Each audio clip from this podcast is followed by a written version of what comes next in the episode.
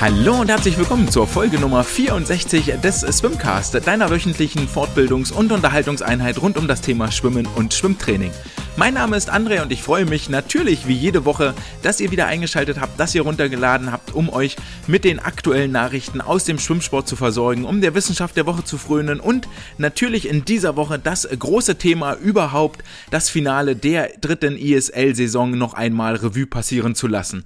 Wenn ihr mehr vom Swimcast hören wollt, dann folgt mir gerne auf Twitter oder Instagram und wenn ihr das Projekt hier richtig, richtig gut findet, dann freue ich mich, wenn ihr mich unterstützt unter paypal.me slash swimcast Ansonsten äh, lasst gerne eine Bewertung da, lasst gerne ein Häkchen da, lasst ein Like, ein Abo da, was auch immer in eurem Podcatcher gerade möglich ist. Und damit genug der Vorrede, lasst uns einsteigen in die Nachrichten aus dieser Woche.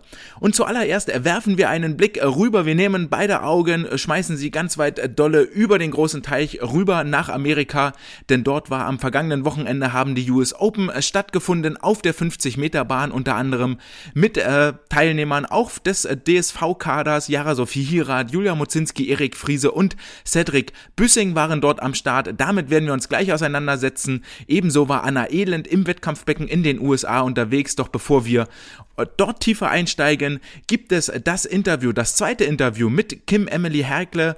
Sie war vor drei Wochen schon mal zu Gast, hat von ihren ersten Schritten in den USA erzählt, von ihrer Ankunft äh, am, am College in Louisville. Und heute gibt es den zweiten Teil der Interviewserie. Es wird ganz viel um Weihnachten gehen, um den Wiedereinstieg ins Training und um ein sehr, sehr ähm, fragliches Weihnachtsfest, Silvesterfest in der Heimat. Ich wünsche euch viel Spaß beim Interview mit Kim Herkle und danach hören wir uns gleich wieder. Ja, willkommen. Hallo zurück, äh, Kim Herkle an diesem, ja, kurz vor dem dritten Advent heute, am äh, Dienstag, dem 7.12. Äh, Schön, dich wieder zu sehen. Geht's dir gut? Hallo. Ja, mir geht's gut soweit. Ähm, wieder ein bisschen gut ins Training reingekommen und ein paar gute Trainingseinheiten gehabt. Das ist, das ist schön zu hören. Ja, du warst ein, warst ein bisschen raus und äh, hast das letzte Mal also ein bisschen Mitleid ist vielleicht das Falsche, aber es äh, ist, schon schade, immer zu hören, wenn, wenn Sportler nicht so trainieren können, wie sie trainieren möchten, also nicht dem nachgehen können, was, was sie wollen. Aber lass uns ein bisschen von, von vorne anfangen. ich glaube, das überlagernde Thema in den letzten, wenn ich es nicht vergessen habe, sind es, glaube ich, drei Wochen, ist eigentlich, was Thanksgiving in den letzten drei Wochen. Und das ist ja irgendwie so nach dem Super Bowl oder noch vor dem Super Bowl so der Feiertag in den USA. Und nun auch dein erstes Thanksgiving. Erzähl davon, wie war es? Gab es ein besonderes Training? Wie hast du es überhaupt verbracht?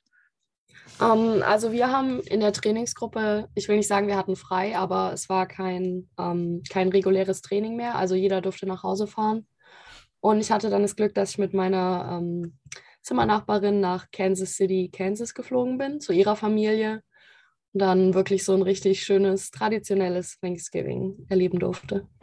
Wie, wie sieht so ein traditionelles Thanksgiving aus?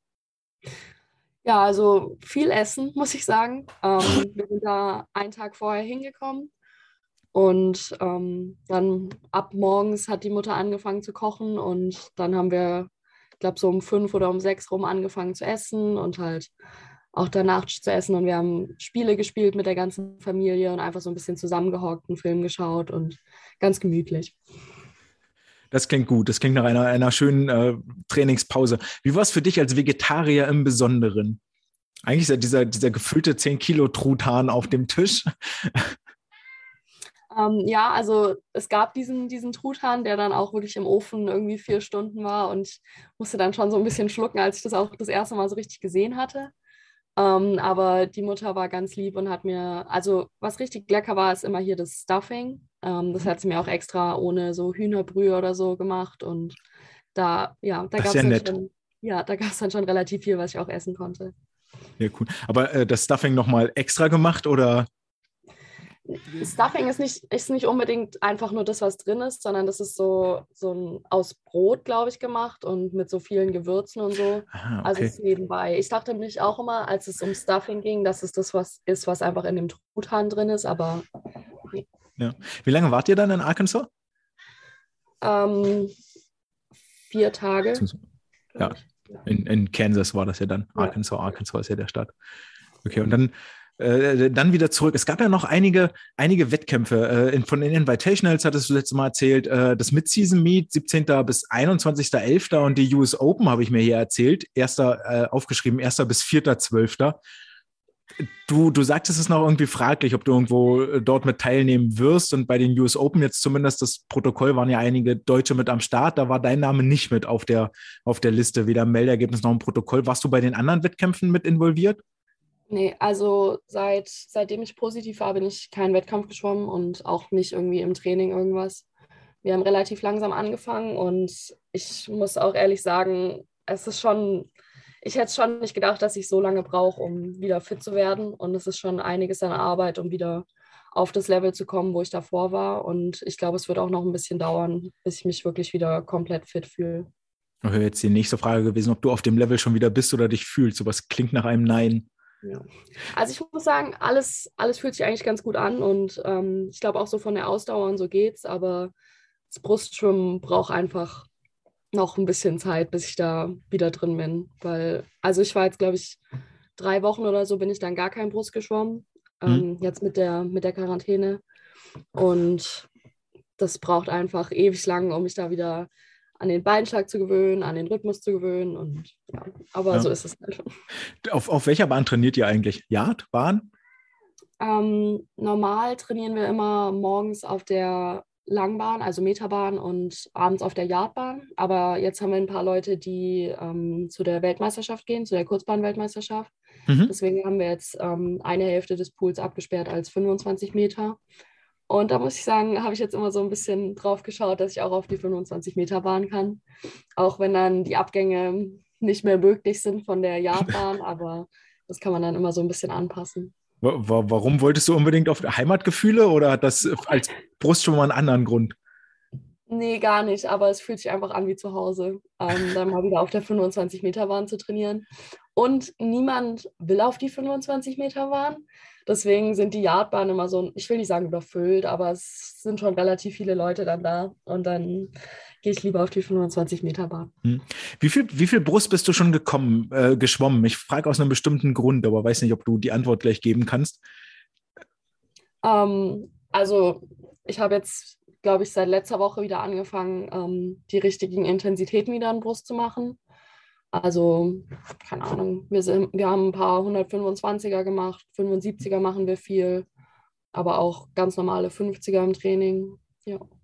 Aber weil ich frage, also häufig ist ja ein Unterschied, die Yardbahn und 25 Meter Bahn unterscheidet sich ja gar nicht so viel. Ich glaube, es sind irgendwas zwei Meter oder so, die die Yardbahn kürzer ist. Und mhm. du, in Brust ist es ja bedeutend schwerer, äh, einen Zug wegzunehmen oder einen noch dazu zu packen, als zum Beispiel ein Kraul. Und da, da läuft jetzt die Frage hin, merkst du, dass du da deutlich was verändern musst am Tauchzug, dass der ein bisschen länger, ein bisschen kürzer oder generell an der, an der Zugfrequenz, an der Schwimm, an der Rhythmus, am Rhythmus?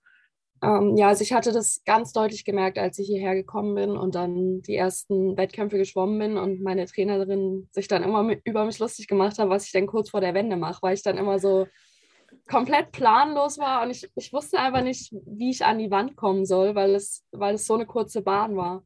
Und ich habe das jetzt aber ganz gut mit ihr rausbekommen, dass ich das wirklich in der Mitte von der Bahn rausfinden muss, wie lange ich zur Wand brauche und dann schauen muss, okay, sind es jetzt noch zwei Züge, sind es jetzt noch drei Züge so.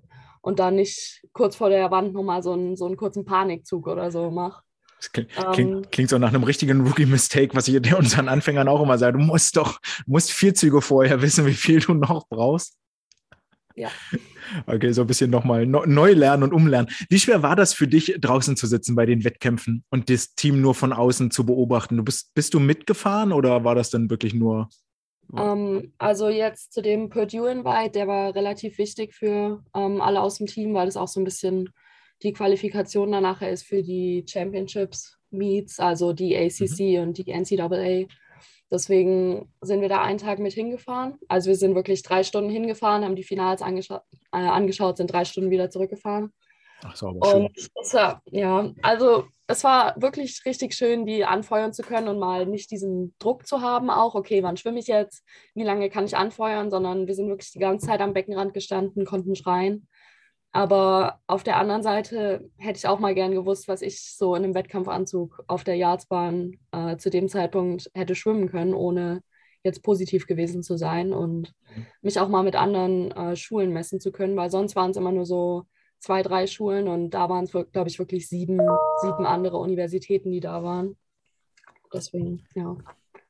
Ja, schade. Heißt das dann jetzt auch, dass du raus bist für die SEC und ACC Championships oder gibt es da noch Quali-Möglichkeiten?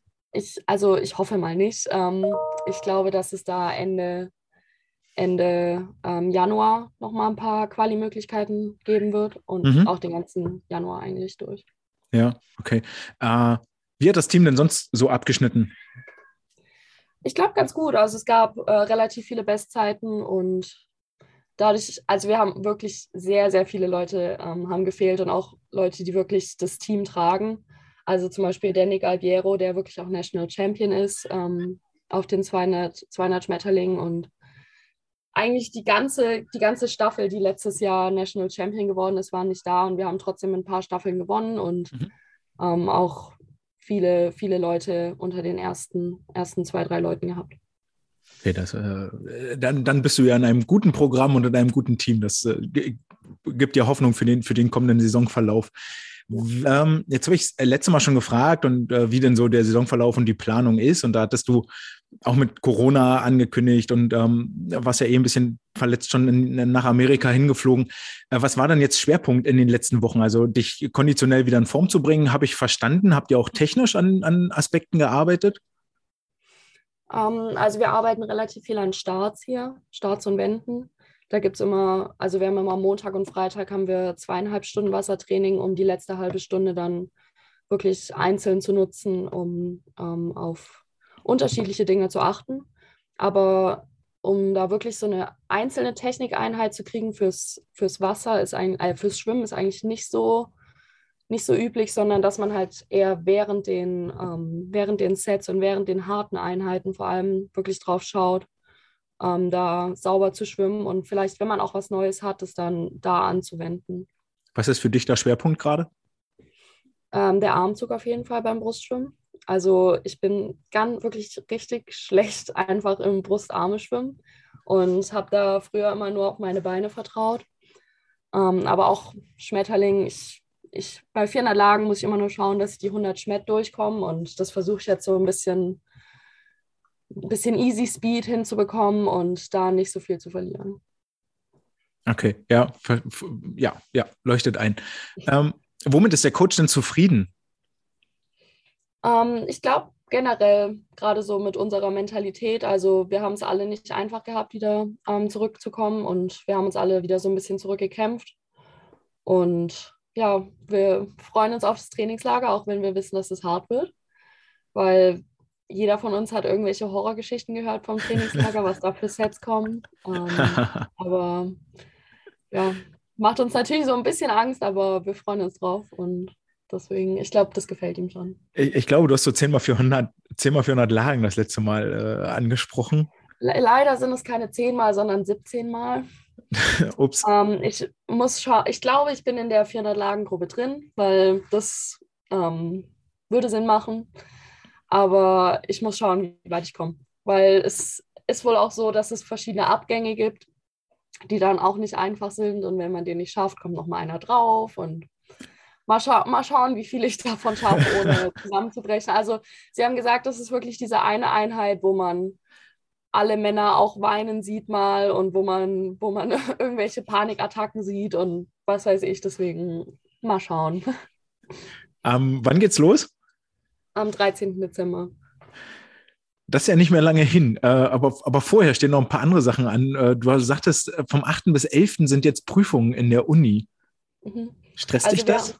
Ja, ähm, also wir haben heute den Reading Day, wo man sich nochmal so ein bisschen was durchlesen kann und dann ab morgen beginnen die Finals. Ich habe nur am Donnerstag und am Freitag ähm, jeweils eins, also Mathe und Geschichte, weil alles davor schon ähm, die letzten Examen geschrieben worden sind. Deswegen ist es bei mir relativ entspannt, aber natürlich muss ich jetzt trotzdem noch ein bisschen was lernen. Hm. Äh, stresst sich das, diese Doppelbild? Also setzt sich das jetzt irgendwie unter Druck? Nehmt ihr da Rücksicht drauf im Training, dass Sie sagen, ja, wir machen keine, keine zwei Einheiten pro Tag, sondern nur einen, weil ihr habt ja eure äh, einen anderen Schwerpunkt jetzt gerade? Ähm, also auf unserem Plan steht jetzt wirklich kein Training mehr. Also da steht nur noch Finals und mhm. Sie haben aber gesagt, man muss halt so, also man kommt halt so, wie man eben kann, weil manchmal sind es ja auch Finals, die dann irgendwie vier Stunden lang gehen. Aber wir haben trotzdem noch zweimal am Tag Training, Krafttraining. Ähm, das ist dann halt so ein bisschen individueller, wann jeder kommen kann. Okay. Ja. Ist schon Weihnachtszeit bei dir ausgebrochen? Ähm, ja, klar. Also wir haben unser Apartment auch so ein bisschen geschmückt, haben so ein paar kleine Accessoires von Weihnachten gehabt. Ähm, aber ich muss sagen, ich, ich weiß noch nicht so ganz, ob ich nach Hause gehe an Weihnachten. Deswegen sehe ich es immer noch so mit, mit so einem weinenden und einem lachenden Auge, weil natürlich würde ich gerne nach Hause gehen. Ähm, ja. Aber ich bin mir nicht sicher, ich bin mir nicht sicher, ob ich wieder ähm, zurückfliegen kann. Einfach wegen den ganzen Reisebestimmungen und so. Weil mein Rückflug eigentlich am 1.1. wäre. Ähm, ja, dadurch, dass ich halt so spät nach Hause komme, weil ich bin erst am 24. zu Hause. Deswegen bin ich mir da noch nicht so ganz sicher. Tatsächlich letztens auch drüber nachgedacht, ob du wohl Sonderregelungen hast, äh, äh, weil du vielleicht nur eine Woche weg bist oder weil du Stipendium hast oder irgendeine andere Green Card Einreise äh. Äh, hast du ein Paket gekriegt aus der Heimat mit ja, so kleinen? Ich habe hm? hab ein kleines Paket bekommen mit ein bisschen Süßigkeiten und auch so ein paar Geschenke für die Leute hier. Ähm, einfach so ein bisschen was Deutsches, Traditionelles, so Plätzchen, gebrannte Mandeln, sowas. Sehr geil. Äh, auch die äh, typischen Kinderschokoladen? Ja, das ist wirklich was, was ich sehr vermisse, die Kinderschokolade hier. Also ich muss sagen, die Schokolade in Amerika ist leider nicht die beste. Hast du auch Brot mit drin gehabt im Paket? Aber das ist, das ist wirklich eine gute Idee, weil so richtig schönes Brot, so was so richtig schön knackt mit der Kruste, oh, das vermisse ich wirklich. Und das ist auch was, was ich glaube ich, wenn ich nach Hause fliege an Weihnachten, dann werde ich das 24-7 essen. Einfach Brot. Brot mit Irgendwas, Butter und was Salz. Was ich in Amerika nicht finden kann. Ja, kann ich, kann ich verstehen. Ähm, wann entscheidet sich denn, ob du, ob du nach Deutschland fliegst oder nicht?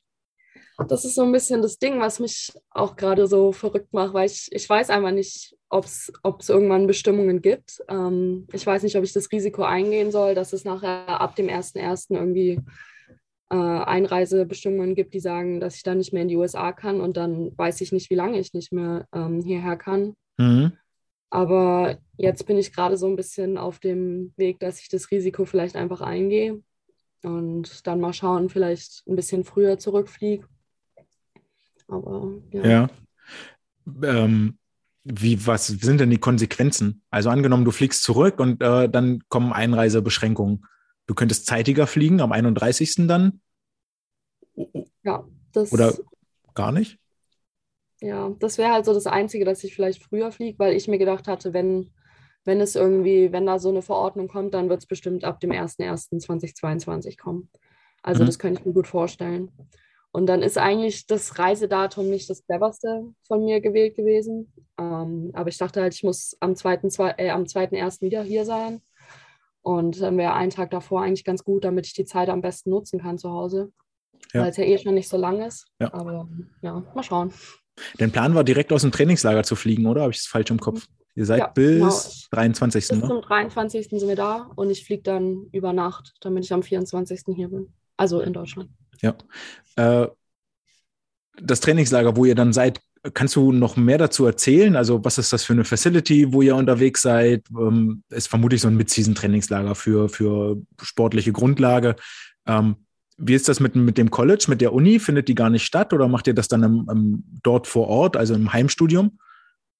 Ähm, wir haben jetzt Semesterferien, wenn die Finals rum sind. Also eigentlich ist der letzte Tag von den Finals am 14., aber wir fliegen schon am 13., weil ich glaube, niemand hat mehr da ähm, irgendwie irgendwelche Prüfungen zu schreiben.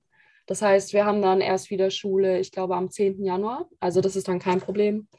Ähm, zu den Gegebenheiten da, also es ist, glaube ich, ein 50-Meter-Pool mit acht Bahnen. Das heißt, wir werden morgens immer auf der Langbahn schwimmen und dann wahrscheinlich für abends auf die Yardbahn wechseln. Das kann man ja dann mit so einer großen Gruppe immer ganz einfach ähm, die Leinen einfach rausziehen, die Yardbahn reinmachen. Mhm. Ähm, und so, ich glaube, wir leben in Villas, jeweils zu viert. Und was ich gehört habe, ist, ist immer Freshman, Sophomore, Junior und Senior. Und klar ist wieder ähm, die Aufteilung der Betten dann Der Senior darf sich das große Bett aussuchen. Sophomore und Junior sind dann in so kleinen Einzelbetten, also die Twin-Size-Betten. Äh, und der Freshman darf dann wieder auf der Couch schlafen. ja. Aber man muss ja den Status hart erarbeiten. Ja. Ja, klar. Also man, man ist hier mit vielen, mit vielen ähm, anderen Schwimmerinnen zusammen, die auch wirklich was können. Und man muss sich da schon dann auch irgendwie beweisen. Ja. Aber ist ja das Gute. Also es war ja vermutlich vorher klar, oder? Ja, deswegen bin ich hier, um auch mal in so ein, weiß nicht, so ein größeres Haifischbecken geschmissen zu werden. Völlig zu Recht. Also es schadet mit Sicherheit auch nicht ein bisschen, es darf nicht ausarten. Also ich möchte jetzt hier nicht Mobbing oder ähnliches glorifizieren, um Gottes Willen. Äh, ich glaube, das würde auch nie passieren. Ja, ja. ja. Aber so, so die Kleinigkeiten. Äh, ja. Du kriegst das schlechteste Bett und solche Geschichten. Das, äh, glaube ich, kann jeder so ein, so ein bisschen nachempfinden. Hm. Hast du einen Adventskalender? Ja. Meine Mama hat mir eingeschickt von oh. Kindern. Ja. Natürlich. Ja. Wie, wie ja, das ist der einzige Grund, warum ich morgens zum Frühtraining aufstehe. Immer 5.30 Uhr oder 5.20 Uhr klingelt mein Wecker. Erstmal das erste Türchen aufmachen. Schokolade reinführen. Ja. Wie sehr kickt dich jetzt die, die Weihnachtszeit gerade nochmal härter mit Heimweh? Oder geht es eigentlich? Ähm, bis jetzt geht es noch ich halte mir einfach vor Augen, dass ich hoffentlich in, weiß nicht, zwei Wochen, bisschen, bisschen länger vielleicht einfach zu Hause sein werde. Muss ich einfach dran glauben, auch wenn es vielleicht nicht so ist. Ähm, aber mir wurde auch schon von ganz vielen Leuten gesagt, wenn ich nicht nach Hause kann, dann bin ich ganz herzlich eingeladen und deswegen passt das auch alles. Das ist schön. Das, äh, ja, ja, glaube, gibt, gibt dir viel, oder? So dieses ja. Netz zu spüren da. Ja. Also man ist nie alleine hier und das spürt man halt auch wirklich. Also ich habe jetzt letztens mit meinem Head Coach drüber geredet, ähm, weil ich habe ihn gefragt, was er für einen Flug nimmt. Dann wieder zurück nach Louisville, weil ich mir wahrscheinlich dann auch ähm, direkt einen buchen werde. Und er hat direkt gesagt, ja, du kannst auch bei uns Weihnachten feiern. Wir haben immer ein paar Leute da, die, die Internationalen, die halt nicht nach Hause können. Also hm. ja, es sind echt alle sehr, sehr lieb hier. Das ist, das ist schön zu hören. Ähm, ich habe noch eine Frage zu den, zu den Villen in, in Florida, wo ihr da untergebracht seid. Ist aber dann nicht, dass ihr noch euch selber verpflegen oder versorgen müsst. Doch, ähm, Doch. wir bekommen, ich glaube, es waren irgendwie 250 Dollar für die zehn Tage und davon kaufen wir was halt, äh, kaufen wir was ein und dann kochen wir mal zusammen. Wahrscheinlich müssen wieder die Freshmen irgendwas kochen. Das habe ich auch schon so ein bisschen gehört, aber das wird schon irgendwie. Also für vier Leute. Was für dich wohl aber gut wäre, weil dann gibt es äh, ja, dann kann ich ein Linsen. bisschen was Vegetarisches Ja, genau. ja, mal schauen, wie es dann wird. 250 Dollar pro Person oder pro, pro Villa? Ja, pro, Person. pro Person. okay. Ja. Ah, gut, da kriegst du, solltest ja, also du was zusammenkriegen. Das geht eigentlich schon, ja. Zusammenkriegen. Ja. Jetzt habe ich ja ich hab gerade gesehen in meinen Notizen, dass ich mir für die Rückreise hatte ich schon notiert mit Corona und ob du da Angst hast davor, ob du wohl wieder zurückkommst, das hat sich äh, damit jetzt erledigt. Wie sind denn so generell die Pläne dann jetzt in den, in den kommenden anderthalb Monaten, zwei Monaten über, über die Feiertage hinweg? Ist trainingsfrei und dann im Januar, sagtest du, Ende Januar sind möglicherweise nochmal Quali-Meets, die ihr anpeilt? Ähm, also ich glaube, über die Feiertage werde ich schon so ein bisschen auch trainieren müssen. Ähm, also unser Head Coach hat auch wirklich gesagt, nachher die Leute, die bei den Championships Meets äh, dann im März oder im Februar äh, oben stehen, sind die Leute, die zum einen Oktober, November, Dezember hart gearbeitet haben, dann das Trainingslager wirklich nicht rumgemeckert haben und halt wirklich das dritte auch über die Feiertage, wo niemand anderes da ist, ähm, geschaut haben, wie sie trainieren können und auch hart gearbeitet haben, auch nach dem Trainingslager. Deswegen werde ich da versuchen, nochmal ein bisschen Trainingseinheiten reinzubekommen, vielleicht äh, auch in Heidelberg, dann nochmal den Alex sehen und mit ihm nochmal so ein bisschen trainieren. Da freue ich mich schon drauf. Ähm, und danach, ja, haben wir noch ein paar Invites, noch ein paar ähm, Dual Meets. Also ich glaube, wir sind gegen Missouri, gegen Indiana. Sehe ich noch mal ein paar Leute hoffentlich. Raphael. Ähm, Mhm, genau. Und ähm, mal schauen, hoffentlich gewinnen wir. Ich bin mir 100% sicher, dass wir gewinnen. Ähm, Daumen sind gedrückt. Ja. Und dann geht schon los mit der ACC im Februar und danach die NCAA. Genau. Ja, okay, voll, voll gepackt. Wie sehr hast du noch Kontakt äh, nach Deutschland zu Freunden, Familie so regelmäßig per Telefon, per Skype, was auch immer es gibt, Zoom, Postkarte? Ähm, also ich zoom jedes Wochenende mit meiner Familie. Also wirklich nicht nur meine Eltern, sondern auch Oma, Opa, Tanten, meine Cousine meine Cousins. Ähm, und sonst mit meinen Freunden generell über, über Schreiben, über Snapchat, sowas, sowas halt relativ viel. Ähm, und auch mit dem Alex natürlich. Ähm, mhm. Nicht nur die Trainingspläne, sondern er fragt auch häufiger mal, wie es mir geht. Wir haben auch schon telefoniert und ja, so. Ja, okay. Merkst du da schon Veränderungen, dass das schwieriger wird mit einer Zeitverschiebung, dass sich so, also häufig ist ja, dass sich, dass sich dann Lebenswege verändern sich einfach in der Zeit, die man, die man auseinander ist. Merkst du da schon Veränderungen oder gar nicht so sehr? Ähm, also klar, es ist schwierig mit der Zeitverschiebung, einfach weil ich sechs Stunden hinterher bin. Aber ich hoffe nicht, dass ich mich da irgendwie so mit meinen Freunden so ein bisschen auseinanderlebe, weil die mir einfach so wichtig sind. Und wir versuchen dann natürlich schon immer so ein bisschen auch up-to-date zu bleiben. Also was passiert gerade so bei dir, was passiert gerade so bei mir, was gibt es Neues. Und ich glaube, so kann man das dann ähm, ganz gut regeln. Mhm. Okay. Ja, dann ist ja gut. Ich äh, hoffe auch, dass das, dass das so bleibt. Auch ja. hoffentlich ergibt sich dann auch über die Feiertage die Möglichkeit, dass ihr euch persönlich seht in einem direkten Treffen und äh, da die Möglichkeiten habt, das, das mal in, in Live und in Farbe auszutauschen. Ja, dann äh, habe ich irgendwas vergessen, was passiert ist. Möchtest du noch was oh, loswerden? Nein.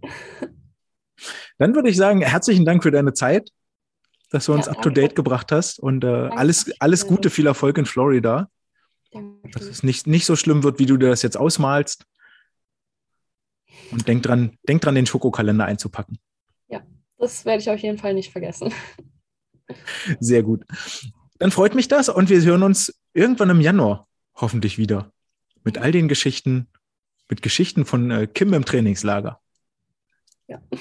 Gibt bestimmt schöne, schöne Geschichten zu erzählen. Ne? Ich freue mich drauf. Vielen Dank dafür. Bitte. Tschüss. Tschüss. Damit herzlich willkommen zurück im äh, Swimcast Studio hier im kleinen Poolhäuschen. Und ja, ihr habt es gehört, äh, Kim konnte leider in den vergangenen Wochen äh, knappst immer noch rum mit den Folgen ihrer Corona-Infektion und konnte deswegen immer noch nicht so ganz voll trainieren und nicht an den Wettkämpfen teilnehmen, was natürlich das Kernelement eines Schwimmers ist. Dafür durften ein paar andere deutsche Athleten in den USA im Becken überzeugen. Und zwar bei den US Open auf der 50-Meter-Bahn. Hier startete Yara Sophie Hirat über die 800 Meter Freistil und konnte ihre Bestzeit um 1,4 Sekunden unterbieten auf, 1, äh, auf 8,45,83, belegte damit, glaube ich, den äh, sechsten Platz aller Teilnehmer. Herzlichen Glückwunsch. Und das Teilnehmerfeld war durchaus sehr, sehr prominent vertreten. Katie Ledecky war unter anderem am Start, der Olympiasieger Bobby Fink war am Start, Regan Smith war mit dabei und äh, über die Rückenstrecken auf dem Startblock äh, unterwegs. Und ähm, ebenfalls in diesem Starterfeld fand sich Julia Mozinski wieder, die mit äh, drei Strecken hier gemeldet war. Über die 400 Meter Freistil in 4.14.22 verfehlte sie ihre Bestzeit um eine halbe Sekunde. Über die 200 Meter Freistil an 1.59.85 blieb sie 1,6 Sekunden über ihrer Bestzeit, belegte aber den dritten Platz und durfte also die Bronzemedaille wieder mit äh, zurücknehmen an die University of Tennessee, die aktuell ihre sportliche Heimat ist. Und über die 100 Meter Freistil blieb sie 6 Zehntel über ihrer Bestzeit in 55,79 Sekunden. Ähm, so wie ich das äh, jetzt von hier beurteile, für diesen äh, Stand im Dezember schon sehr, sehr gute Leistungen und wir dürfen gespannt sein, was sich dort im Frühjahr Richtung WM und EM Qualifikation noch tut. Die gleiche Spannung gilt natürlich auch für Erik Friese, der die 50 Freistil in 23,17 schwamm und die 100 Delfin in 52,56, damit äh, 800 nur über seiner Bestzeit anschlug und sich trotzdem die Goldmedaille um den Hals hängen durfte oder gehängt bekommen hat. Ich weiß nicht, wie das dort im Moment gehandhabt wird, wie sehr die Corona-Maßnahmen äh, dort, dort Restriktionen äh, greifen, ob die Sportler sich immer noch die Medaille selber umhängen. Und zu guter Letzt, äh, nicht zu vergessen, von der SG Dortmund ist Cedric Büssing ebenfalls in den USA unterwegs und war hier im Wettkampfbecken über die 200 und 400 Meter Lagen im Einsatz. 200 Lagen 207, 400 Lagen 432. Das ist noch ein bisschen weg von seinen äh, Bestmarken, die er hier in Deutschland aufgestellt hat, aber so ganz einfach ist dieser Wechsel ja rüber in die USA auch nicht und im Zweifel braucht es ein bisschen Anpassungszeit.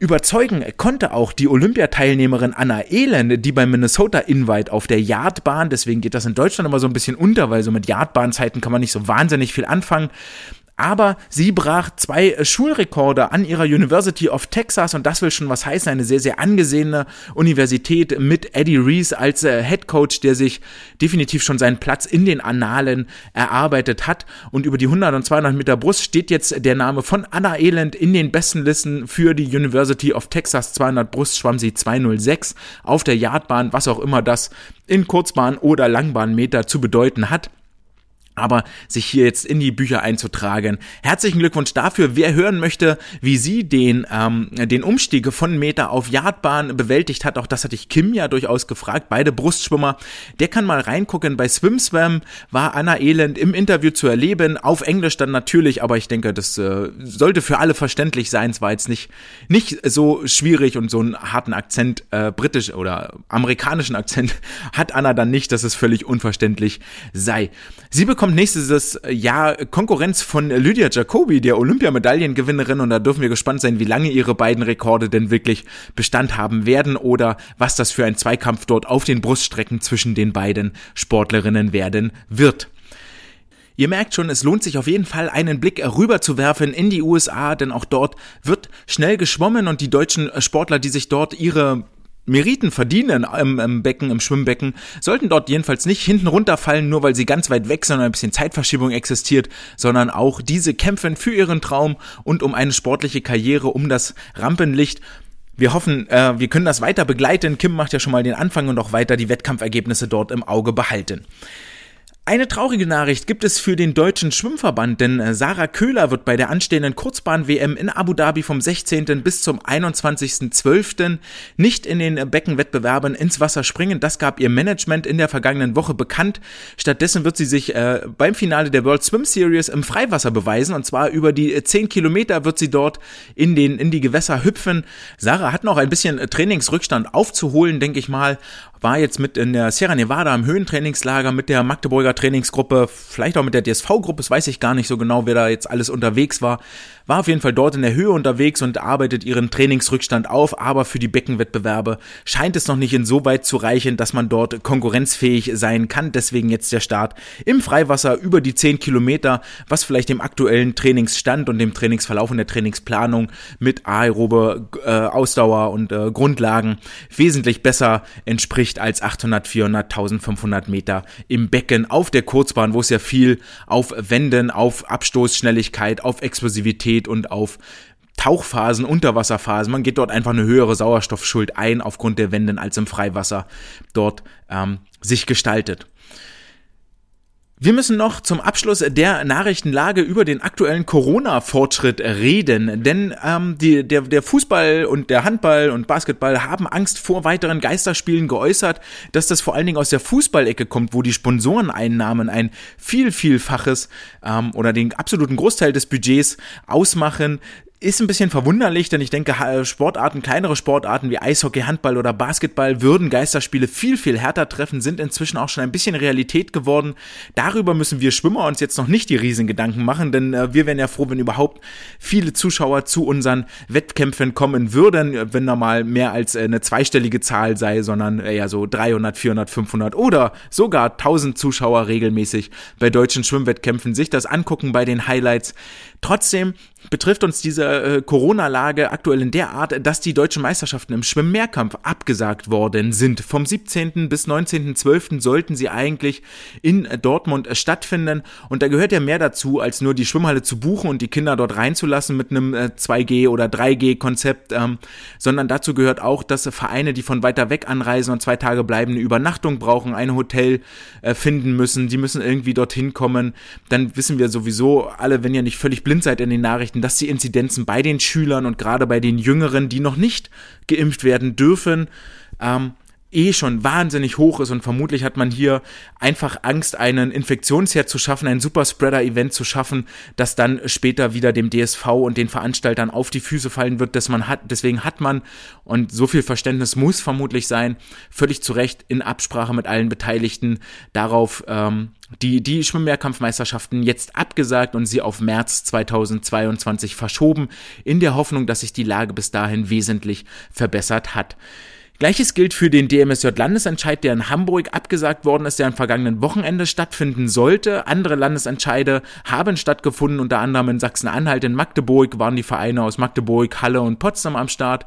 In äh, Nordrhein-Westfalen hat der Landesentscheid stattgefunden und auf Bezirksebene wurden in Hessen die DMSJ-Entscheide ausgetragen. Ich freue mich, wenn ihr das äh, machen konntet und dieses Team-Event äh, daran teilhaben konntet. Ich hoffe, ihr habt es genossen und auch jetzt in, am kommenden Wochenende in Braunschweig die äh, Weihnachtsgala soll wohl stattfinden. Das ist alles gute Nachrichten für den Schwimmsport, für die Schwimmer und Schwimmerinnen. Und ähm, gleichfalls sollte am kommenden Wochenende die WM-Quali in äh, Magdeburg äh, stattfinden. Die erste von, das erste von zwei Quali-Fenstern, wo Einzeltickets für die Weltmeisterschaftsstrecke nächstes Jahr in Fukuoka 2022 vergeben werden sollen. Es darf sich also am kommenden Wochenende vom 10. bis 12.12. .12. in Magdeburg für den DSV bei Unterbieten der Norm ein Sportler pro Strecke qualifizieren. Wenn also zwei Sportler unter der geforderten Qualinorm bleiben, dann hat nur der schnellste von den beiden sein Ticket bereits sicher und der zweite muss dann im zweiten Qualifenster im Frühjahr nächsten Jahres die Norm nochmals unterbieten und auf den zweiten Qualiplatz schwimmen. Wie das Ganze aussieht, wenn zum Beispiel über die 400 Meter Freistil hat Isabel Gose ihr Ticket bereits sicher, weil sie im Olympiafinale war über die 400 Meter Freistil. Wie das jetzt wäre, wenn zum Beispiel eine Sarah Köhler oder eine Leonie Kuhlmann am kommenden Wochenende ebenfalls unter Qualinorm schwimmt, ob dieses Ticket dann Gültigkeit hat oder nicht, man also den Flug schon buchen kann oder nicht, das ist gar nicht so klar und ähm, lässt hier durchaus ein Fragezeichen offen. Das war wohl auch den beteiligten Sportlern und Trainern bis jetzt noch nicht äh, klar und verständlich, ob dann die beiden Spots halt wechseln und im Frühjahr gar keiner mehr ausgeschwommen wird oder ob Isabel jetzt auf dem einen Platz sitzt und der zweite sowieso nur nächstes Jahr im Frühjahr ausgeschwommen wird. Gerne würde ich etwas mehr über den WM-Quali-Wettkampf erzählen, aber da bis dato jetzt heute stand Mittwochmittag 12.30 Uhr noch kein Meldeergebnis draußen ist, auch auf Nachfrage bisher keins zugeschickt worden ist, kann ich euch dazu nicht viel mehr erzählen, sondern muss verweisen auf die gängigen Newsportale. Ich denke mal, die Swimsport News werden sich bestimmt in einem kurzen Artikel dem Meldeergebnis widmen. Ansonsten haltet Augen und Ohren offen, vielleicht bei Social Media oder ähm, bei, den, bei den anderen Kanälen auf der Homepage scm-schwimmen.de. Dort gibt es dann das Meldeergebnis und dann könnt ihr dort reingucken und euch ein Bild machen, wer überhaupt überhaupt am Start sein wird. Soweit, so gut die Nachrichten aus der großen, weiten Schwimmwelt. Lasst uns etwas mehr in die heimischen Gefilde und zwar ins Nachbarland, in die Niederlande rüberfahren. 90 Minuten von Dortmund nach Eindhoven ins Peter van den Hogenband Schwimmstadion am vergangenen Wochenende zum Finale der dritten ISL-Saison und dort mal schauen, wie denn das Fazit der Saison lautet und wie das Finale überhaupt gelaufen ist. An dieser Stelle wird es kurz und bündig eine Zusammenfassung des Finales geben und ein Fazit der ISL-Saison, auch der deutschen Starts. Kurz und bündig in Swimcast-Worten, also es könnte am Ende wieder länger dauern, als man im ersten Moment so annimmt. Aber ganz am Ende der heutigen Folge, wirklich ganz, ganz am Ende, als Add-on quasi, als Hidden Track wie früher auf CDs, werden wir nochmal detaillierter in die einzelnen Rennen reingehen. Mehr Deep Dive, wer wirklich wissen möchte, mit äh, Taktik, mit Aufstellung, wie sich die einzelnen Sportler äh, geschlagen haben, warum manche Entwicklungen so gekommen sind, was es zu berichten gibt und so weiter und so fort. Äh, der sei auf das Ganze am Ende verwiesen, könnt ihr dann einfach durchlaufen lassen, die Episode. Ansonsten hier wirklich nur kurz und bündig der Überblick über das äh, Finalwochenende mit den vier besten Teams dieser Welt. Und die Bühne für die vier besten Teams war bereitet. Das Vorspiel war geschwommen, die Regular Season in Neapel, fünf Wochen bei Pizza, Eiscreme, Sonnenschein, war schon mal ein voller Erfolg für alle Teilnehmer und Teilnehmerinnen. Der Prolog in Eindhoven war erzählt, die Halle war vorbereitet, es war alles ausgeschmückt, das Bühnenbild war bereitet, der DJ hatte sich warm gespielt und natürlich die Hauptcharaktere waren eingeführt, waren bekannt gegeben worden, waren vorgestellt und haben sich ein Profil erarbeitet. So war zu erkennen, dass Sarah Sjöström in Topform ist, dass Shiban Horhi ordentlich gearbeitet hat im Laufe dieses Jahres und ist auf Weltrekordjagd, unter anderem über die 200 Meter Freistil. Ilya Shimanovic hat sich als der Brustdominator herausgestellt, in Abwesenheit natürlich von Adam Peaty, aber mit zwei neuen Weltrekorden über die 100 Meter Brust darf man wohl einen Haken dahinter setzen und man durfte hier am Wochenende eine wahnsinnig dominante Performance von ihm erwarten und ähm, zwar anzunehmen, dass er der Winning Point, der Winning Schwimmer für das Energy Standard Team sein wird. Einige Namen sind auch noch aufgeploppt im Laufe der Playoffs oder der Regular Season, die man sonst so gar nicht auf dem Schirm hat, weil Kurzbahn dann doch manchmal eine andere Geschichte ist als die Langbahn oder um die Worte von Emma McKean zu zitieren, die sagte, naja, auf der Kurzbahn kann, kann man seine Fitness auch mal ganz schön faken. So war es, dass äh, Ben Proud hier einen äh, Namen sich gemacht hat mit britischen Rekorden. Er war zwar auch schon Vierter in Tokio gewesen bei den Olympischen Spielen, allerdings war es jetzt hier seine große Bühne bei der ISL-Saison über die 50 Freistil und die 50 Meter Delfin, dass er sich ähm, richtig, richtig bekannt gemacht hat und ganz weit nach vorne geschwommen hat. Natürlich Coleman Stewart, den, der vorher wirklich nur den Insidern bekannt war, aber mit seinem Weltrekord über die 100 Meter Rücken für Aufsehen gesorgt hat, anschließend auch einen großen Zwist im US-Schwimmverband ausgelöst hat, warum man ihn nicht für die Kurzbahn-WM nominiert. Vielleicht wissen wir jetzt in den Playoffs, warum? Denn dort konnte er bei weitem nicht mehr an die Leistung anknüpfen und die absolute Überfliegerin, die, der Rookie-Neuling Ingrid Wilm aus Kanada, die sich für die LA Current auf den Schirm geschwommen hat und über die Rückenstrecken eine wirkliche Hausnummer geworden ist. Diese dominiert mehrere kanadische Rekorde aufgestellt hat. Aktuell steht er bei 55, 61 aus der Regular Season in Neapel platziert er noch. Sie war gar nicht bei Olympia dabei. Da gab es auch noch ein paar andere Sportler, Sportlerinnen. Ich glaube, Bida Nelson war auch gar nicht bei Olympia dabei, aber jetzt hier bei der ISL-Saison haben die eine richtig, richtig große Rolle gespielt. Ingrid Wilm steht ja im Schatten der anderen Rückenschwimmer in äh, Kanada, Kylie Mass und ähm, Ah, jetzt habe ich den zweiten Namen vergessen. Nun ja, so ist es. Die Abläufe sind jedenfalls eingespielt. Das Fernsehbild funktioniert soweit. Es ist klar, wer einen Jackpot kriegt. Die Bahnen werden rot eingefärbt. Es sind Banner, die mitlaufen, wer gerade an welcher Position liegt. Die Kommentatoren sind da mit den Jackpot Points. Ist ausgiebig erklärt worden. Das Bild funktioniert. Leider funktionierte wohl der Livestream nicht anstandslos bei allen ohne ausreichend Bufferings. Wäre schön, wenn das die ISL im neuen Jahr dann endlich mal auf die Kette kriegt, dass da wirklich jeder ein ordentliches Sehvergnügen hat.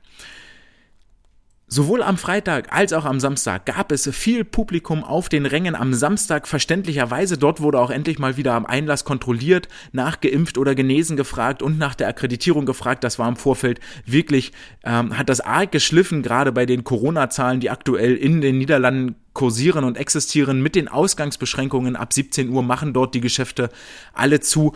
Wirkte das ein bisschen anachronistisch und nicht so richtig nachvollziehbar, dass äh, bei den vorangegangenen Matches noch nicht mal jemand am Einlass saß und kontrolliert hat. Das war jetzt am Samstag anders, denn es gab auch viel Prominenz, die dort auflief. Es war das letzte Rennen, des, der letzte Wettkampf von der niederländischen Schwimmikone Femke Hemskerk, die zusammen mit anderen Energy Standard Mitgliedern Georgia Davis und Clement Mignon ihren Abschied vom Wettkampfsport gefeiert hat hat. Also die Bühne war bereitet, es gab einige Geschichten zu erzählen und jetzt lasst uns einsteigen in das äh, große Finale zwischen dem Team aus Paris, Energy Standard, den LA Current, den London Raw und den Cali Condors aus Kalifornien. Wir beginnen am Samstag schon chronologisch und äh, werfen einen Blick ins Meldeergebnis, das da die ein oder andere Überraschung offenbart. Die London Raw müssen auf Kira Toussaint verzichten und das war ein herber Schlag ins Kontor für die Rückenstrecken bei den Londonern. Kira Toussaint, aktuelle Weltrekordhalterin, über die 50 Meter Rücken, hatte einen positiven Corona-Test und konnte aufgrund dessen nicht auf den Startblock klettern. Sie wurde ersetzt durch Emma McKean. Das äh, werden wir später im Deep Dive nochmal ausführlicher beleuchten, den, äh, die Rolle von Emma McKean hier im ISL-Finale. Da waren einige Sachen, die be na, bekannt geworden ist falsch, aber die sich deutlich gezeigt haben, ob ihrer Leistungsstärke oder Leistungsschwäche. Die Kali Condors hatten im vergangenen Match äh, Caleb Dressel geschont und sagten, zum Finale wird er wohl wieder fit sein. Dem möchte ich widersprechen. Caleb Dressel hat mehrfach betont, dass er echt auf letzter Rille läuft, psychisch und körperlich. Dass es nach Olympia direkt weiterging, hat er als nicht gut empfunden. Er war jetzt am Samstag nur gemeldet über die 100 Meter Delfin und die Staffelstarts 4x100 Freistil, 4x100 Lagen. So viel unter anderem das Duell gegen Kyle Chalmers über die 50 Meter Freistil aus. Coleman Stewart haben wir gerade schon erwähnt, ist eigentlich außer Form und das Fragezeichen steht hier, wird er seine Form wiederfinden und wichtige Punkte für den Titelverteidiger, die Kali Condors sammeln können und Molly Hennes verstärkt die Brustriege zusammen mit Lily King. Bei den LA Current hat Beryl Castaldello auf einen Start verzichtet, beziehungsweise ist vom Team so ein bisschen dazu ähm, bewegt worden, auf den Start zu verzichten. Man weiß nicht so genau warum. Auch bei ihr spielen wohl psychische Probleme eine Rolle. Sie hatte eine Corona-Infektion vor einigen Monaten und ähm, war auch dann, dann mental nicht so, nicht so ganz auf der Höhe, hat sich dort Hilfe gesucht, Hilfe suchen müssen. Und ich finde das wichtig, dass wir das durchaus offen auch immer wieder ansprechen und verstehen, dass psychische Erkrankungen, wenn der Kopf das nicht mitmacht, dem Druck nicht gewachsen ist, dann ist das in meinen Augen genauso zu behandeln wie eine Erkältung oder ein verstauchtes Handgelenk. Ähm, denn nichts anderes ist es. Es ist eine, es ist eine Verletzung, es ist eine Erkrankung, die eine Bestleistung verhindert und da sollten wir offen drüber reden. Dass Beryl Castelldello nicht krank war oder sonst weitig ähm, außer Form oder nicht startfähig, sieht man daran, dass sie bei den französischen Kurzbahnmeisterschaften in Paris für ihren neuen Heimatverein am Start war. Möglicherweise war ihr die Bühne zu groß, der Trubel zu viel, der Druck zu hoch und äh, deswegen ist sie dazu gedrängt worden und positiv beraten worden, ey, tu dir das nicht an, verzichte auf den Start, alles fein, wir kommen ohne dich aus. Natürlich werden wir besser mit dir, gar keine Frage, aber deine Gesundheit steht gerade im Vordergrund. Das scheint hier der Beweggrund gewesen zu sein. Das Team von Energy Standard musste ausschließlich auf Florent Manodou verzichten, der sich lieber mit seiner Verlobten Pernille Blum ein paar schöne Tage in äh, Dänemark gemacht hat. Dafür ist Benedetta Pilato aus Italien angereist und aus dieser Aufzählung hört man schon so ein bisschen raus, dass eigentlich drei von vier Teams mit äh, Schwächungen, mit äh, Defiziten, mit Dezimierungen zu kämpfen haben und ein Team eigentlich in Bestbesetzung antritt, nämlich das Team aus Paris, das Energy Standard Team. Und es deutete alles damit in Richtung Zurückeroberung des Titels Mannschaftsweltmeister für das Energy Standard Team, da die anderen drei, wie gesagt, doch den ein oder anderen, ein oder andere Kerbe in ihrem Roster haben. Und so startete der erste Tag eigentlich wahnsinnig überraschend. Denn vier der ersten sechs Rennen können die Kali Condors für sich entscheiden und sich einen äh, nicht unerheblichen Vorsprung gegenüber dem Team von Energy Standard herausschwimmen. Natürlich habt ihr es alle gehört, der Tag beginnt mit einem echten Knaller und zwar mit einem Weltrekord von Kelsey Dahlia über die 100 Meter Delfin in 55,59 Sekunden ist sie ab sofort die schnellste Frau, die über diese Strecke auf der Kurzbahn durchs Wasser geschwommen ist, ließ dabei auch die Dominatoren über diese Strecke in den vergangenen Jahren hinter sich. Sarah Sjöström belegte nur den zweiten Platz, nur in Anführungsstrichen. Ebenfalls gab es Siege für die Kali Condors über 200 Meter Rücken durch Peter Nelson, 200 Meter Brust gewannen Lily King und Emily Escobido als erste und zweitplatzierte. Und die 200 Meter Brust bei den Männern hielten direkt den zweiten Knaller bereit, denn Nick Fink schlug den haushohen Favoriten Ilya Shimanovic um, äh, ich glaube, 300 waren das oder 600 nur 300 202,41 und 202,44 für Ilya Shimanovic der im Anschluss fassungslos im Wasser war, im Wasser verblieb, mit Abstand als letzter das Becken verlassen hat und noch sehr, sehr lange auf die Anzeigetafel guckte. Das war bei ihm und beim Team definitiv im Lebenslauf nicht vorgesehen, hier zu verlieren. Und so kam es, dass das Team äh, der Kali Condors nach den ersten sechs Matches mit äh, 77 Punkten führte vor der London Raw mit 49, Energy mit 47 und den LA Current mit 44 Punkten. Also schon 30 Punkte Vorsprung nach sechs Rennen. Das war von der Fachpresse, vom Fachpublikum anders erwartet worden. Jeweils ein Sieg gingen auf das Konto der LA Currents. Hier siegte Tom Shields über die 100 Meter Delfin, schlug dabei Caleb Dressel und das Team von Energy Standard gewann über die 200 Meter Rücken in Person von Evgeny Rilov.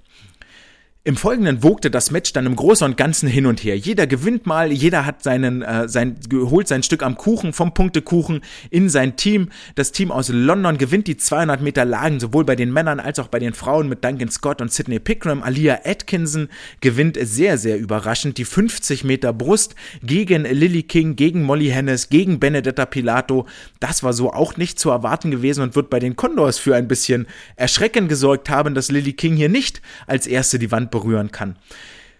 Das Energy Standard Team gewann die 50 Meter Freistil in Person von Ben Proud und Sarah Sjöström. Ben Proud hier mit einer atemberaubenden Leistung in 20,40 Sekunden verbesserte er den erst eine Woche alten britischen Rekord um nochmal zwei Zehntel und blieb nur, ich glaube, 29 nee, 21 Hundertstel, 2019 ist der Weltrekord, um 21 Hundertstel über dem aktuellen Weltrekord von Caleb Dressel. Die Kali Condors ihrerseits holten im weiteren Matchverlauf den Sieg über die 50 Meter Brust. Nick Fink schlug Ilya Shimanovic ein zweites Mal und zwar diesmal mit dem größten Abstand aller Bruststrecken, die die beiden gegeneinander schwimmen. Wir haben schon gehört, 300 über die 200 Meter Brust. Ich glaube, 200 waren es später über die 100 Meter Brust und über die 50 Meter Brust waren es 9 Zehntel. Und wenn Nick Fink damit ein bisschen Rückenschmerzen nach Hause gegangen ist, dann hat das wohl damit zu tun, dass er die Kali Kondos hier durch den ersten Tag getragen hat mit seinen wirklich sehr überraschenden Leistungen. Spoiler-Alarm auch an der Stelle, er wird auch in der Lagenstaffel über die Bruststrecke schneller sein als Ilya Shimanovic, also kann er sich schon mal an diesem ersten Tag drei von drei Duellsiegen auf seine Karte schreiben. Ebenfalls gewann die Kali Kondos die 4x100 Meter Freistil bei den Männern. Das Team der LA Current gewann die 50 Meter Rücken bei den Männern, bei den Frauen, bei den Männern mit Ryan Murphy, bei den Frauen mit Ingrid Wilm. Der Name fiel schon mal, den habt ihr schon gehört.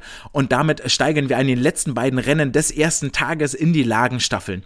Zu Beginn der Lagenstaffeln führt das Team der Kali Condors mit 220 zu 211 Punkten vor Energy Standard. Dann kommt London 174 Punkte und LA Current 149 Punkte. Also schon beide etwas abgeschlagen und es zeichnet zeichnet sich ab, dass, äh, dass Energy und Kali hier um den Titel wirklich nur mitschwimmen. 4x100 Lagen der Frauen. Die Bühne ist bereitet. Diese Staffel hat eine wahnsinnige Bedeutung, nicht nur, weil es doppelte Punkte für den Sieger gibt, sondern auch, weil ganz häufig die zweiten Mannschaften der Teams gejackpottet werden. Also die Punkte, die diese gewinnen würden, wandern auf das Konto der siegreichen Mannschaft. Das heißt, es geht um mehr als die 18 Punkte für den Sieg, sondern auch mit um die Punkte der letztplatzierten Teams. Außerdem ist es so, dass die Mannschaften, die die meisten Punkte in dieser Lagenstaffel sammeln, am Ende die Wahl haben, welche Lage in den Skins Races am Ende des zweiten Wettkampftages geschwommen wird, wo es dann wirklich um die Wurst geht und der Matchsieg, der Titelsieg, der Weltmeistersieg ausgeschwommen wird. Entsprechend motiviert sind alle Sportlerinnen hier auf den Startblock geklettert. Die Kali Condors gegen das Team von Energy, gegen die LA Karen, gegen die London Raw. Und es ergab eine sehr, sehr kontroverse Entscheidung. Und zwar wird auf der zweiten Teilstrecke für die Kali Condors Lily King bei der 75 Meter Wende disqualifiziert, weil sie angeblich nicht mit beiden Händen gleichzeitig angeschlagen hat. Damit hat jetzt auch die ISL ihre Schiedsrichterdiskussion und wir werfen den Blick über den Beckenrand hinaus zu anderen Sportevents. Es gibt eigentlich kein hochklassiges Sportevent, kein WM-Finale, keine Fußball-Bundesliga, kein Basketballfinale, kein Handballfinale ohne lästige Schiedsrichterdiskussion. Irgendjemand fühlt sich immer benachteiligt. Und auch an dieser Stelle ist es so, wir werden wohl für alle Zeiten weiter diskutieren. Zur Regelerklärung, die Hände müssen beim Brustschwimmen natürlich gleichzeitig die Wand berühren, also nicht erst rechts und links und dann beide an der Wand äh, zur Ruhe kommen und sich dann umdrehen, sondern beide gleichzeitig ran, dann umdrehen. Und die äh, Wendenrichterin hat wohl gesehen, dass, Kylie, dass äh, Lily King erst mit der rechten, dann mit der linken Hand leicht zeitversetzt angeschlagen hat hat daraufhin eine Disqualifikation ausgesprochen, die der Schiedsrichter genehmigt hat. Und auch die Kamerabilder, die Fernsehbilder geben hier keinen eindeutigen Aufschluss, ob es eine DQ war oder keine Disqualifikation. Aus der einen Perspektive möchte man ja sagen, in der Zeitlupe möchte man auch sagen, na, das kann schon sein, das ist schon okay so, das kann man machen. In Echtzeit von oben eher nicht so, ist es nicht so richtig zu erkennen, ob das jetzt äh, gleichzeitig war oder nicht gleichzeitig. Wir werden das wohl bis zum Ende des Tages nicht auflösen auflösen. Was die Kali Condors aber hätten machen können, und hier mag der ein oder andere jetzt spitzfindig werden, Sie hätten wohl einen Einspruch einlegen können, denn es gibt den Videoassistenten, den Videoreferee, den man benutzen kann, kann man Einspruch einlegen als Mannschaft, aber nur bei bestimmten Ereignissen, nämlich wenn ein Staffelwechsel als Frühstart gewertet wird, wenn ein Start generell als Frühstart gewertet wird oder wenn Schwimmer, Schwimmerinnen mehr als 15 Meter tauchen. Keiner der drei Fehler hat ja hier stattgefunden, deswegen war es gar nicht möglich, Einspruch zu erheben und so stand das Endergebnis. Statt eines Sieges der Kali Condors durften sich das Team von Energy Standard über den Sieg freuen. Energy holte also 38 Punkte, Kali Condors holten mit ihrer zweiten Mannschaft noch 8 Punkte. Punkte. Wäre die Disqualifikation nicht gewesen, hätten die Kali Condors 32 Punkte geholt und das Team von Energy nur 20 Punkte. Also statt minus 30 oder 30 Punkten weniger für die Condors hätte es 12 Punkte mehr für Kali gegeben im Vergleich mit Energy Standard. Anders ausgedrückt, wenn ihr die Punkte euch nochmal anguckt, den Endstand, bedeutet das, dass man bei Energy Standard 18 Punkte abzieht. Dann hätte man das Ergebnis mit, mit der korrigierten Staffelentscheidungen und die Kali Condors hätten 24 Punkte mehr geholt und äh, das macht natürlich richtig, richtig viel aus. Das ist ein 42-Punkte-Swing, der hier stattgefunden hat. Und da kann man zu Recht mal richtig wütend sein. Dass die Kali Männer anschließend mit amerikanischem Rekord die Lagenstaffel gewinnen, verkommt dann eigentlich nur noch zur Randnotiz. Am Ende dieses ersten Tages stehen für das Team von Energy sechs Siege, für die Kali Condor sieben, für London vier, für die LA Current drei Tagessiege auf dem Konto. Und die Standard-Leute be beenden den Abschnitt, den Tag mit 271 Punkten, Kali 250 250, London 206 und LA 171 Punkte. Es geht für alle zurück ins Teamhotel und ich weiß nicht genau, wie man jetzt die Nacht verbringt nach so einer deprimierenden und frustrierenden auch äh, Entscheidung. Aber offensichtlich haben die Kali Condors das ganz gut verknust und äh, verarbeitet. Sicherlich auch ein äh, dickes Lob an den Trainerstab, der da die ein oder andere Aufbauhilfe möglicherweise le leisten musste und die richtigen Worte finden musste in der, wenn wir es so nennen wollen, Halbzeitpause. 22 Stunden später, am Samstagabend um 19 Uhr, ertönt das nächste Startsignal. Genauer genommen, so um 19 Uhr 7 gehen die Frauen über 100 Meter Freistil ins Wasser. Warum sage ich die Zeit so deutlich? Weil Sarah Sjöström hier ihren ersten Start absolviert. Sie wird zweite über die 100 Meter Freistil hinter Shiban Horhi, die neuen Ligarekord schwimmt über die 100 Freistil. In 50,79 Sekunden schlägt sie als erste an und Sarahs Startzeit und Endzeit für ihren letzten Start an diesem Finalwochenende wird wird gleich nochmal später eine Rolle spielen. Ein Blick ins Meldeergebnis offenbart allerdings, dass auch Caleb Dressel wieder ein reduziertes Programm fährt. Er wird am Ende in den Delfin Skins zwar auf den Startblock steigen, aber nicht über die 100 Meter Kraul starten. Auch hier müssen wir leider wieder auf das Duell Caleb Dressel gegen Kyle Chalmers äh, verzichten. Dafür wird er über die 50 Meter Delfin im Einzel antreten und über die 100 Meter Lagen. Auch die werden ähm, am Ende im Deep Dive werden die nochmal ganz äh, prominent eine Rolle einnehmen. Im weiteren Programmverlauf können sich weder das Team aus Paris, die Energy Standard, noch die Kali Condors einen wesentlichen Vorteil erschwimmen. Die anderen beiden Teams aus London und aus LA spielen ebenfalls ihre Rollen und gewinnen Matches bzw. können sich hoch platzieren und somit hier und da mal Punkte klauen. Die London Männer gewinnen die 100 Meter Freistil mit Kyle Chalmers und die 200 Meter Delfin mit Tepai Marimoto. Die LA Current gewinnen die 50 Meter, die 100 Meter Rücken bei den Frauen mit Ingrid Wilm. Ähm, und so kommt es, dass am Tagesende, bis wir zu den 400 Meter Lagen kommen, das Team von Energy sechs Siege holt. Die Kali Condors holen sich sieben Siege, die London Raw holen sich äh, drei Siege und die LA Current holen sich einen Sieg an diesem zweiten Wettkampftag. Erwähnenswert ist noch, dass Shiban Hori zwar über 100 Meter Freistil beweist, dass sie in absoluter Topform ist, aber am zweiten Tag fallen die zeitlichen Leistungen dann doch etwas ab und es wird keinen Weltrekord über die 200 Meter Freistil von ihr geben.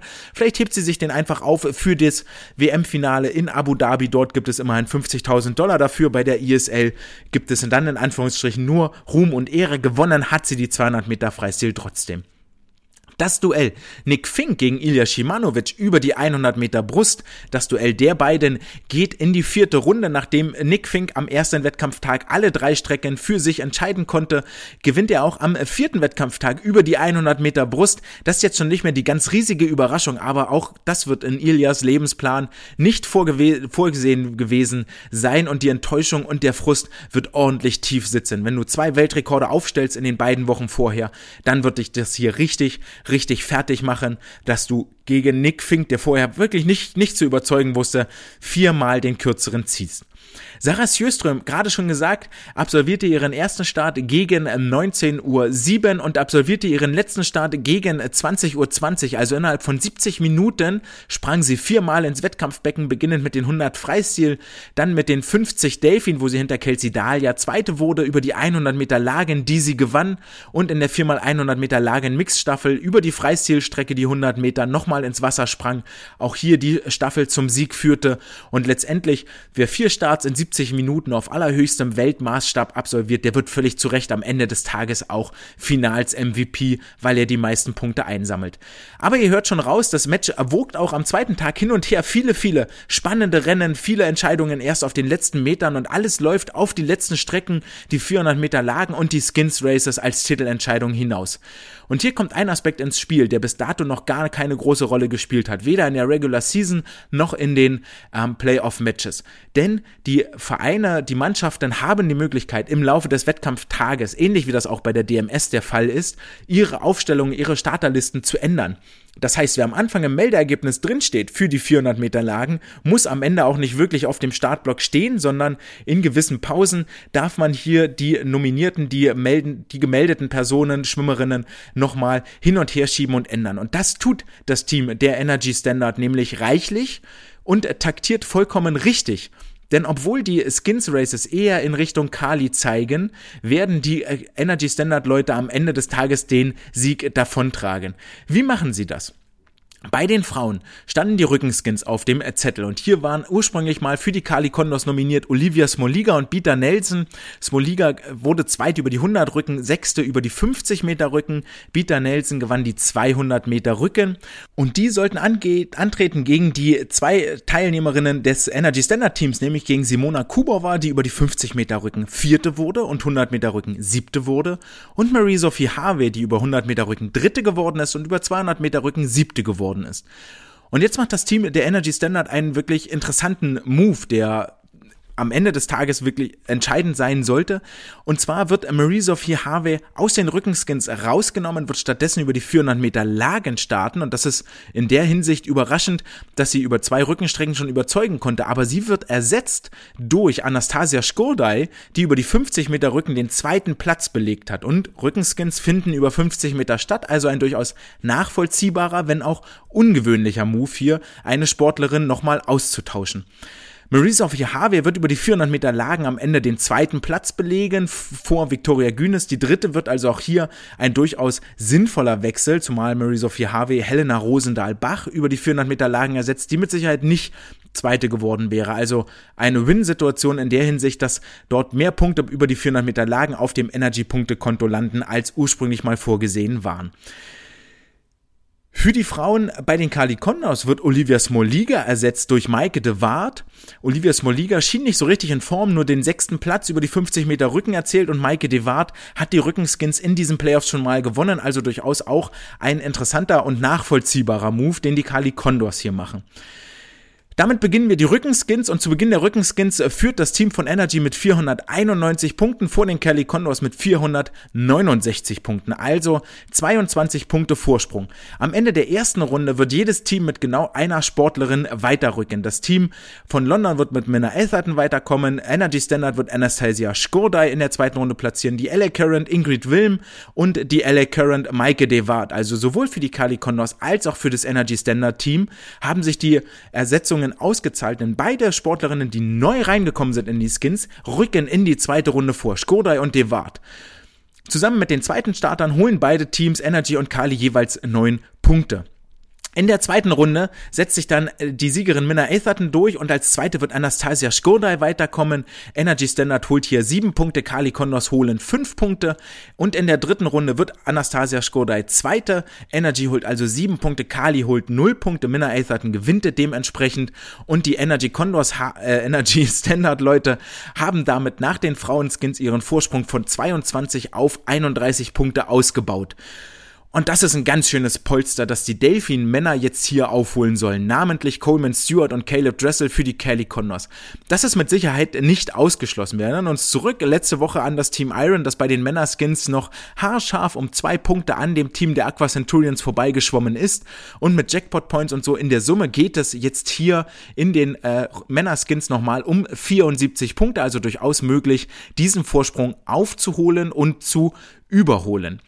Und auch hier gibt es Veränderungen. Ursprünglich war Chet Leclos vorgesehen für das Energy Standard Team, der wohl aber nicht so richtig fit war. Ähm, auch über die 50 Meter Delfin ist er zwar Dritter geworden, hat allerdings in diesen Playoffs schon mal bei Delfin Skins immer erfahrungsgemäß in der ersten Runde ist er ausgeschieden, hatte ja auch Knieschmerzen, wird ersetzt durch Adam Barrett. Und das wird auch ein sehr, sehr intelligenter Move gewesen sein vom Energy Team. Denn Energy tritt jetzt mit Ben Proud und Adam Barrett auf den Startblock. Und wer die beiden ein bisschen verfolgt hat, der wird wissen, was jetzt kommt. Ansonsten sage ich euch das kurz. Sowohl Ben Proud als auch Adam Barrett sind beide in der Lage, einmal 50 Meter schnell zu schwimmen. Sobald es 100 Meter werden oder ein zweiter 50er, sind die beiden überfordert. Das Team von Energy weiß aber natürlich, wenn wir beide Sportler in die zweite Runde bringen, dann ist uns der Sieg eigentlich nicht mehr zu nehmen. Das ist die Taktik, die dahinter steht. Beide können 51er richtig schnell schwimmen können damit in die zweite Runde kommen und damit ist der Sieg quasi eingetütet. Und so passiert das auch. In der ersten Runde sowohl Ben Proud als auch Adam Barrett kommen in die zweite Runde. Energy holt 14 Punkte, die Kali Condors holen 7 Punkte, weil Caleb Dressel Zweiter wird und Coleman Stewart noch dazu gejackpottet wird als Siebtplatzierter.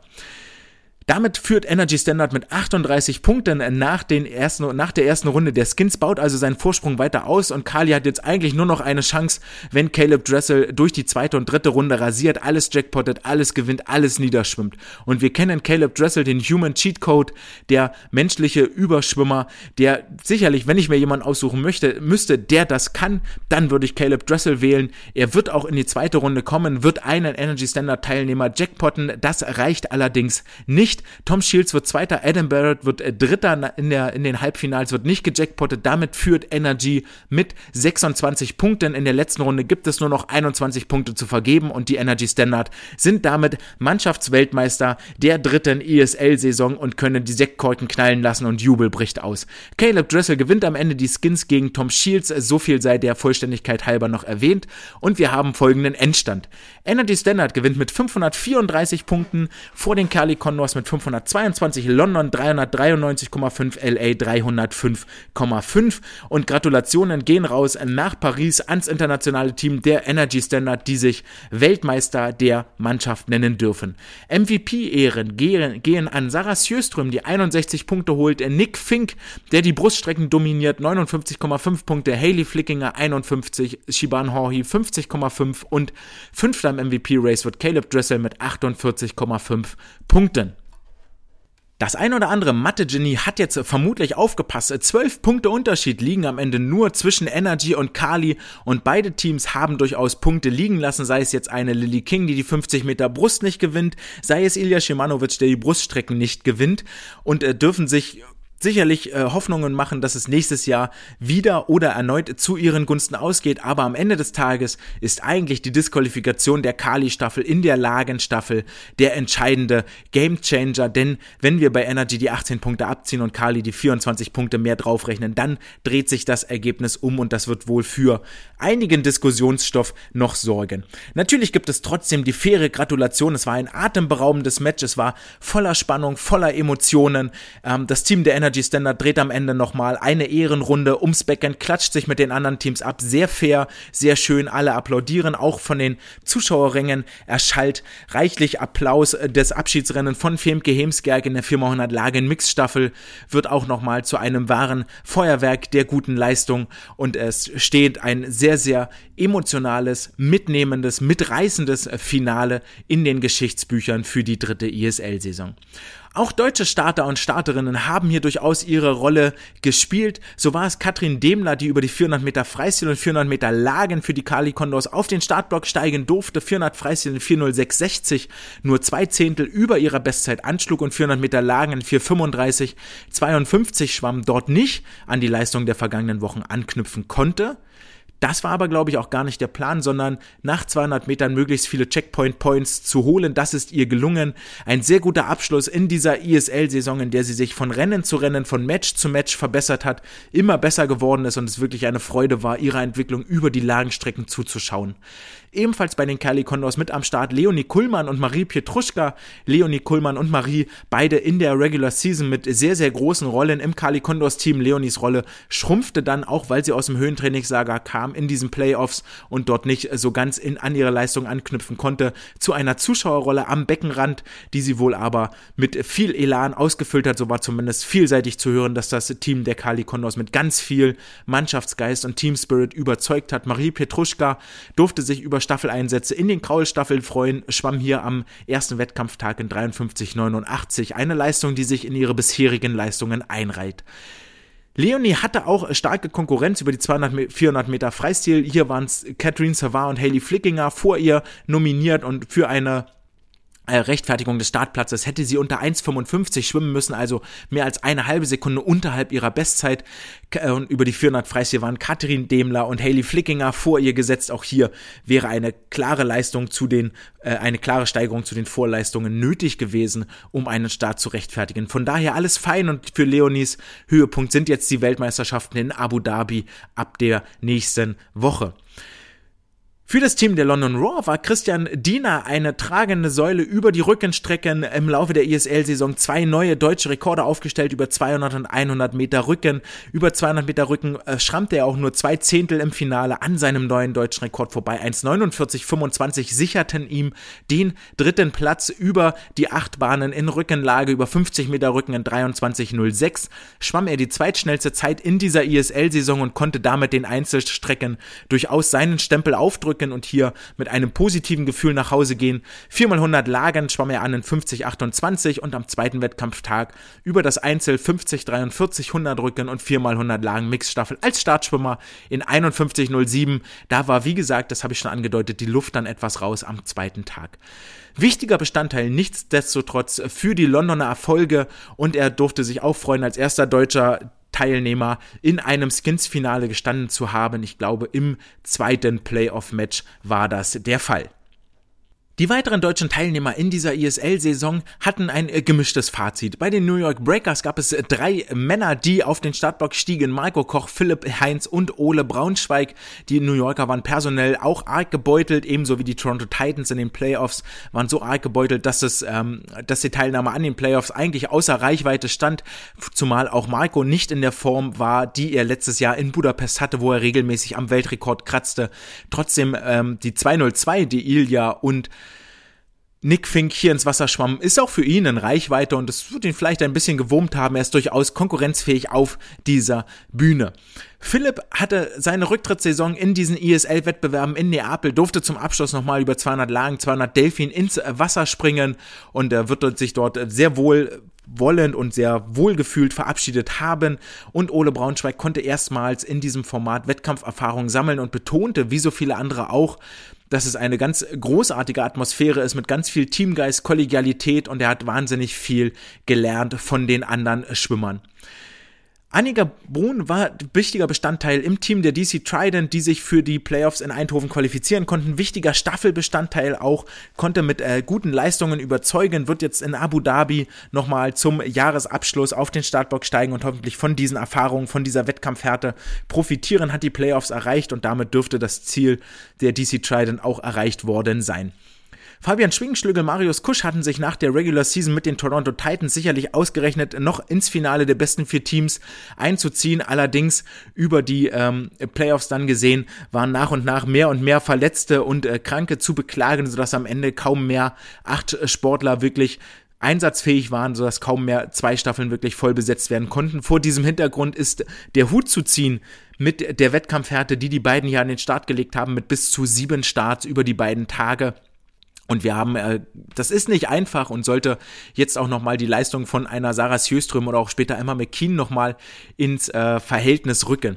Trotzdem, Marius war mit Bestzeiten über die 50 Meter Delfin und wesentlichen Graul-Fortschritten in der Regular Season unterwegs. Fabi konnte jetzt in den Playoffs vor allen Dingen über die 200 Meter Brust sich von Rennen zu Rennen, von Wettbewerb zu Wettbewerb steigern und hier riesige Fortschritte erzielen und wir dürfen gespannt sein, was Fabian bei den Weltmeisterschaften in Abu Dhabi, dort sehen wir, dort sehen wir ihn wieder auf äh, ins Wasser bringen wird. Toronto schlussendlich so sehr dezimiert, dass das Finale unerreichbar gewesen ist. Am Beckenrand aus deutscher Sicht hatte Sheila Scheth beim Team, beim Trainerteam von Energy Standard wesentlichen Anteil am Mannschaftserfolg, durfte hier die Sportler oder hat hier die Sportler mitbetreut, mittrainiert und ganz, ganz viel dazu beigetragen zu dem Mannschaftsgefüge. Nadine Lemmler war für die Toronto, Toronto Titans mit am Beckenrand mit Stoppuhr und Pfeife ausgerüstet unterwegs, also auch hier war der deutsche Schwimmverband vertreten.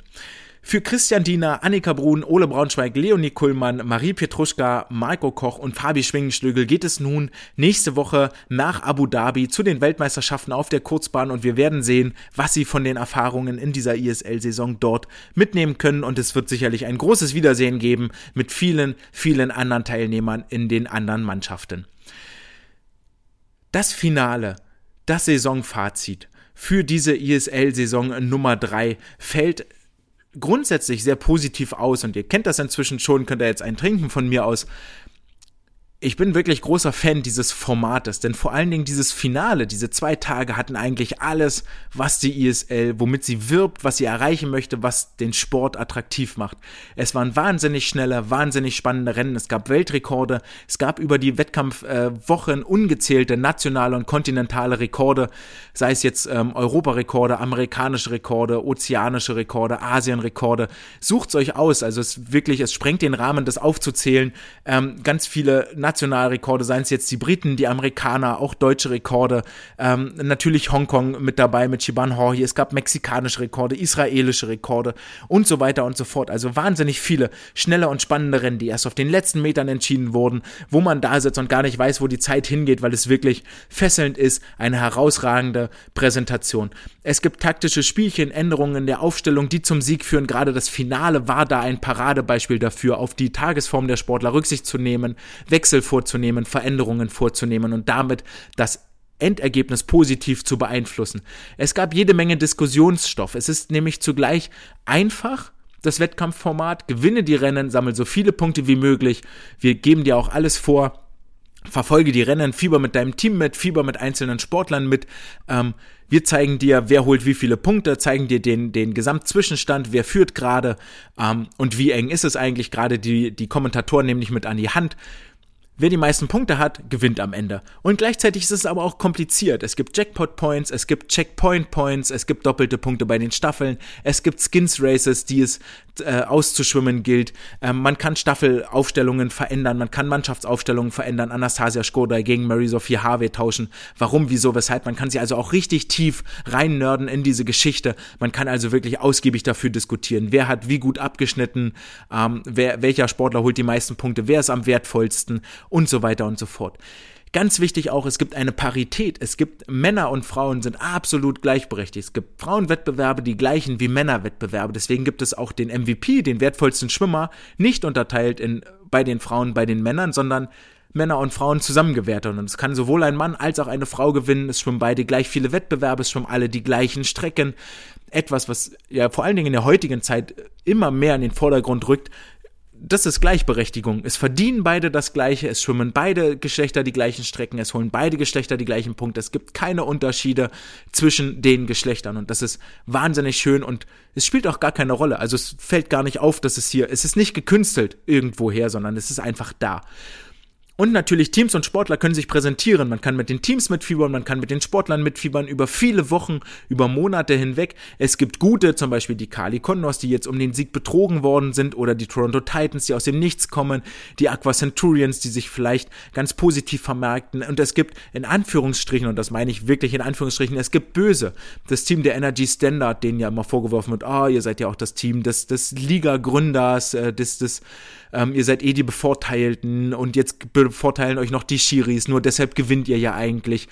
Dafür können die alles nichts. Also es ne, ist auch herausragendes Training und eine Shiban Hauhi von der Regular Season zu den Playoffs so weit zu entwickeln, dass sie in dieser dominanten Form ist. Eine Sarah Sjöström auf den Punkt fit zu bringen fürs Finale. Eine Ilya Shimanovic dazu zu coachen, dass er in den Playoffs Weltrekorde bricht das muss man auch erstmal machen als Trainer. Also das ist ja nicht nur, es ist nicht, weil er Flossen anhat, sondern weil er wirklich besser gecoacht ist, weil sie auch dafür arbeiten. Aber es gibt diesen Narrativ, den man hier durchaus vielleicht erzählen kann. Es ist ein fernsehtaugliches Format. Es gibt zwei Stunden geht das Ganze. Es gibt Pausen zwischendrin, um auf Toilette zu gehen, sich Snacks zu holen, ein Bier aufzumachen. Es ist eine Show mit Licht, mit Musik, mit DJ, mit einem ordentlichen ähm, Announcer, mit einem ordentlichen Sprecher. Und es werden schlussendlich am aller, aller wichtigsten über zweieinhalb Monate Storylines, Schlagzeilen und Geschichten produziert, die uns sonst gefehlt hätten. Worüber hätten wir nach Olympia berichtet? Worüber hätten wir jetzt zwischen Weltcup und Kurzbahn-WM berichtet? Die ISL liefert diese Storylines, bietet den Sportlern, Sportlerinnen, Schwimmerinnen ihre Bühne, um sich zu präsentieren. Und das ist eigentlich auch das Fazit des Ganzen. Fünf Wochen Neapel, fünf Wochen Eindhoven. Es fühlt sich an wie eine große Klassenfahrt. Die Teams erwachsen zusammen, Freundschaften entstehen zwischen Nationen, zwischen Sportlern, die sonst nur für ihre Nationalverbände als Gegner auf den Startbock treten, sind jetzt eine Mannschaft und ähm, arbeiten zusammen, lernen voneinander. Und ähm, alles an einem Ort zu machen, ist auch viel, viel netter, als jede Woche zu reisen denn das stresst schlussendlich nur, fragt mal die Leute, die beim Weltcup mitgemacht haben und dort teilgenommen haben.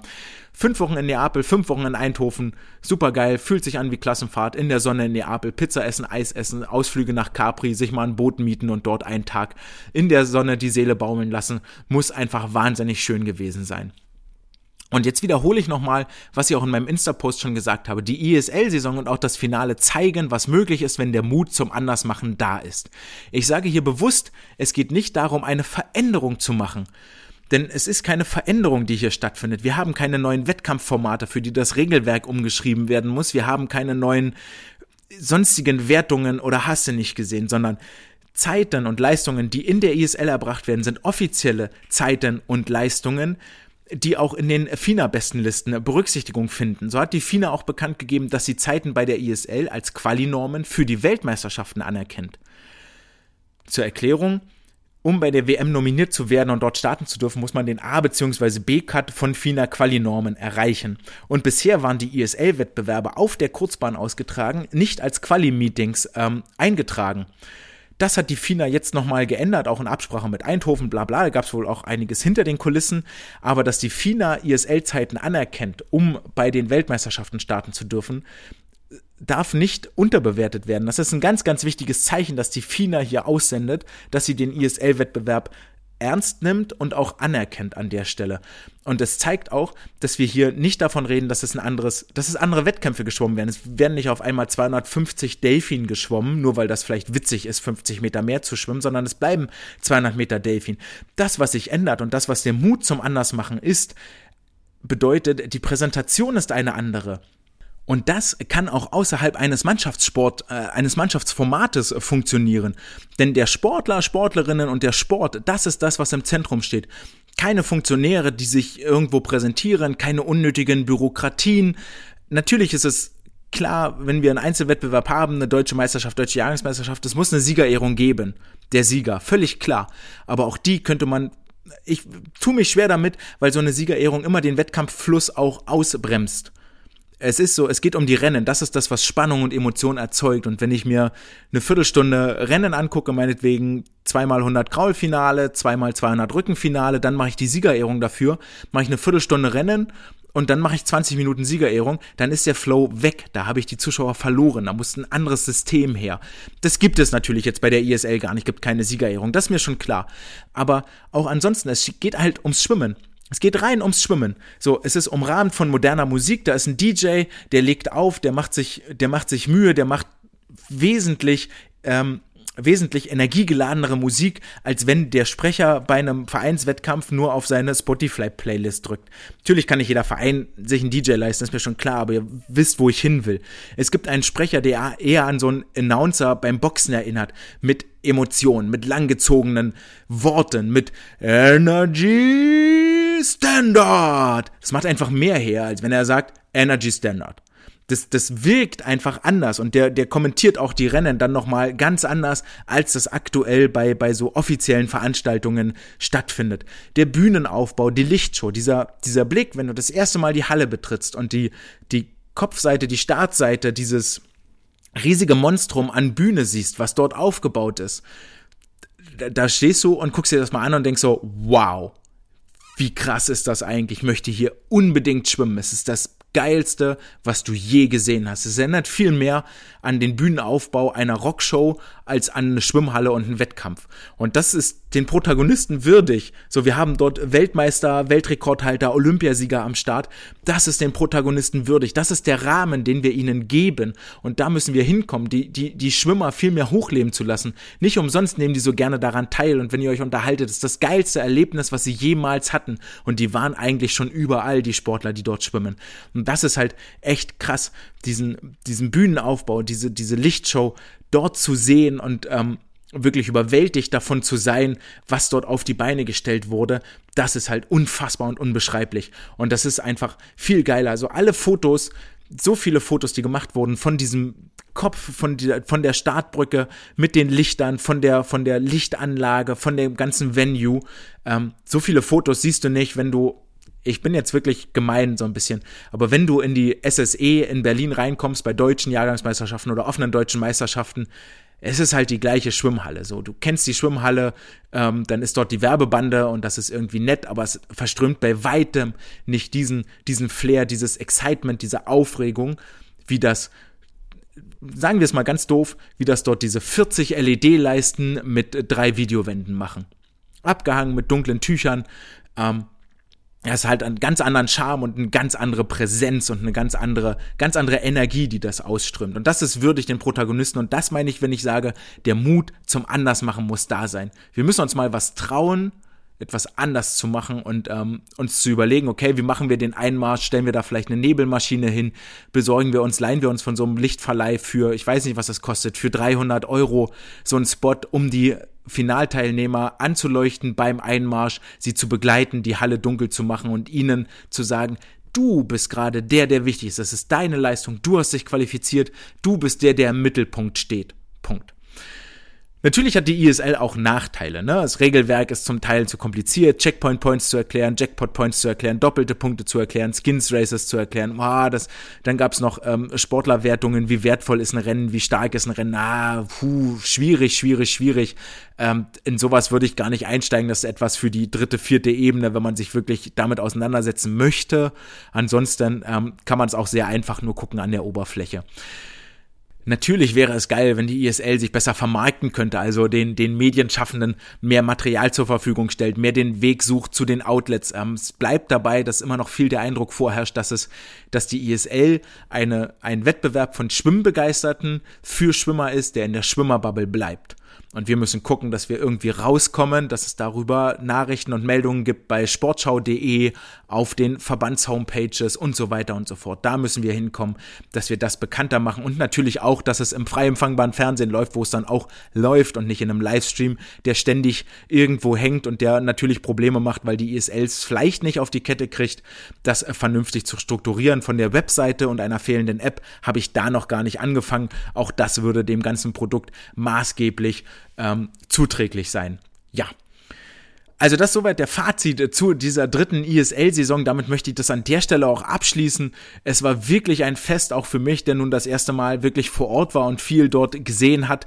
Die Möglichkeit zu haben, dort die Sportler hautnah zu erleben, dort zuzugucken, auch die, die Anlage zu erleben, das Venue zu erleben, ist wirklich unbeschreiblich, es ist beeindruckend, selbst für mich, nur als Zuschauer, ich will gar nicht wissen, wie das als Sportler auch ist, als Sportlerin und ich kann nur jedem ans Herz legen, äh, versucht Bilder zu finden auf dem YouTube-Kanal, guckt euch das an, äh, macht's euch dunkel und erweitert den Horizont und überlegt, was ihr davon in euer Vereinswettkampf, in eure Höhepunkte mit reinnehmen könnt, um den Sport, und das ist das, was ich hier so beeindruckend finde, um die Sportlerinnen, Sportler, um den Sport zu präsentieren. Das ist das, was mir hängen geblieben ist. Es geht hier wirklich um den Sport und um nicht viel anderes.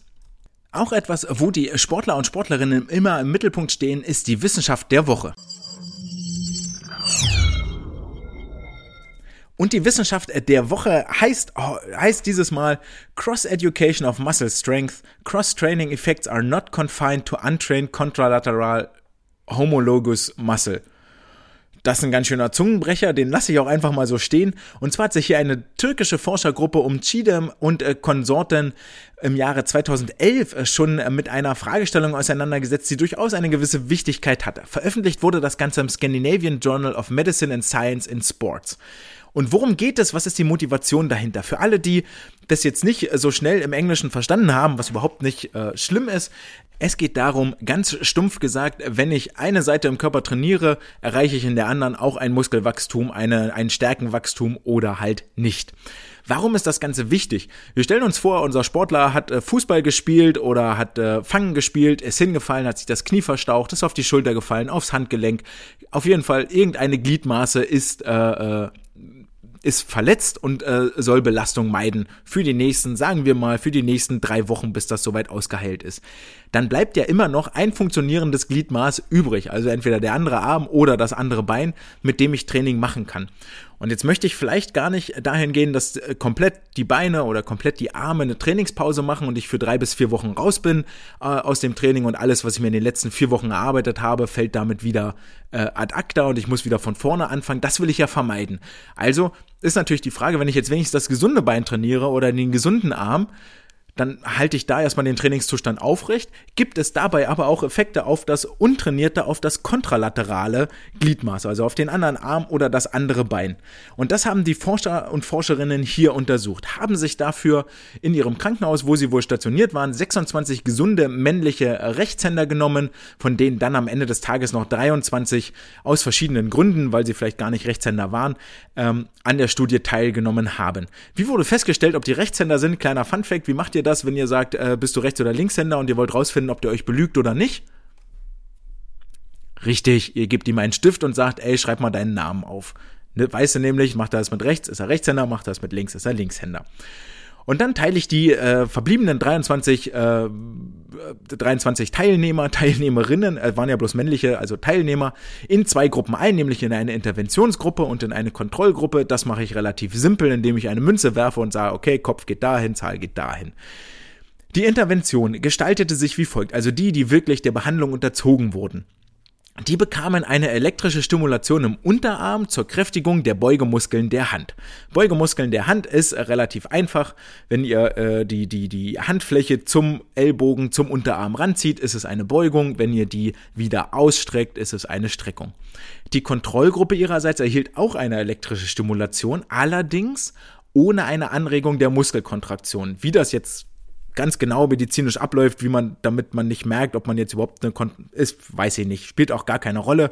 Damit wollen wir uns gar nicht weiter auseinandersetzen, sondern gerne möglichst schnell zum Ergebnis kommen. Äh, ihr seid ja auch schon wieder lange dabei mit euren Ohren.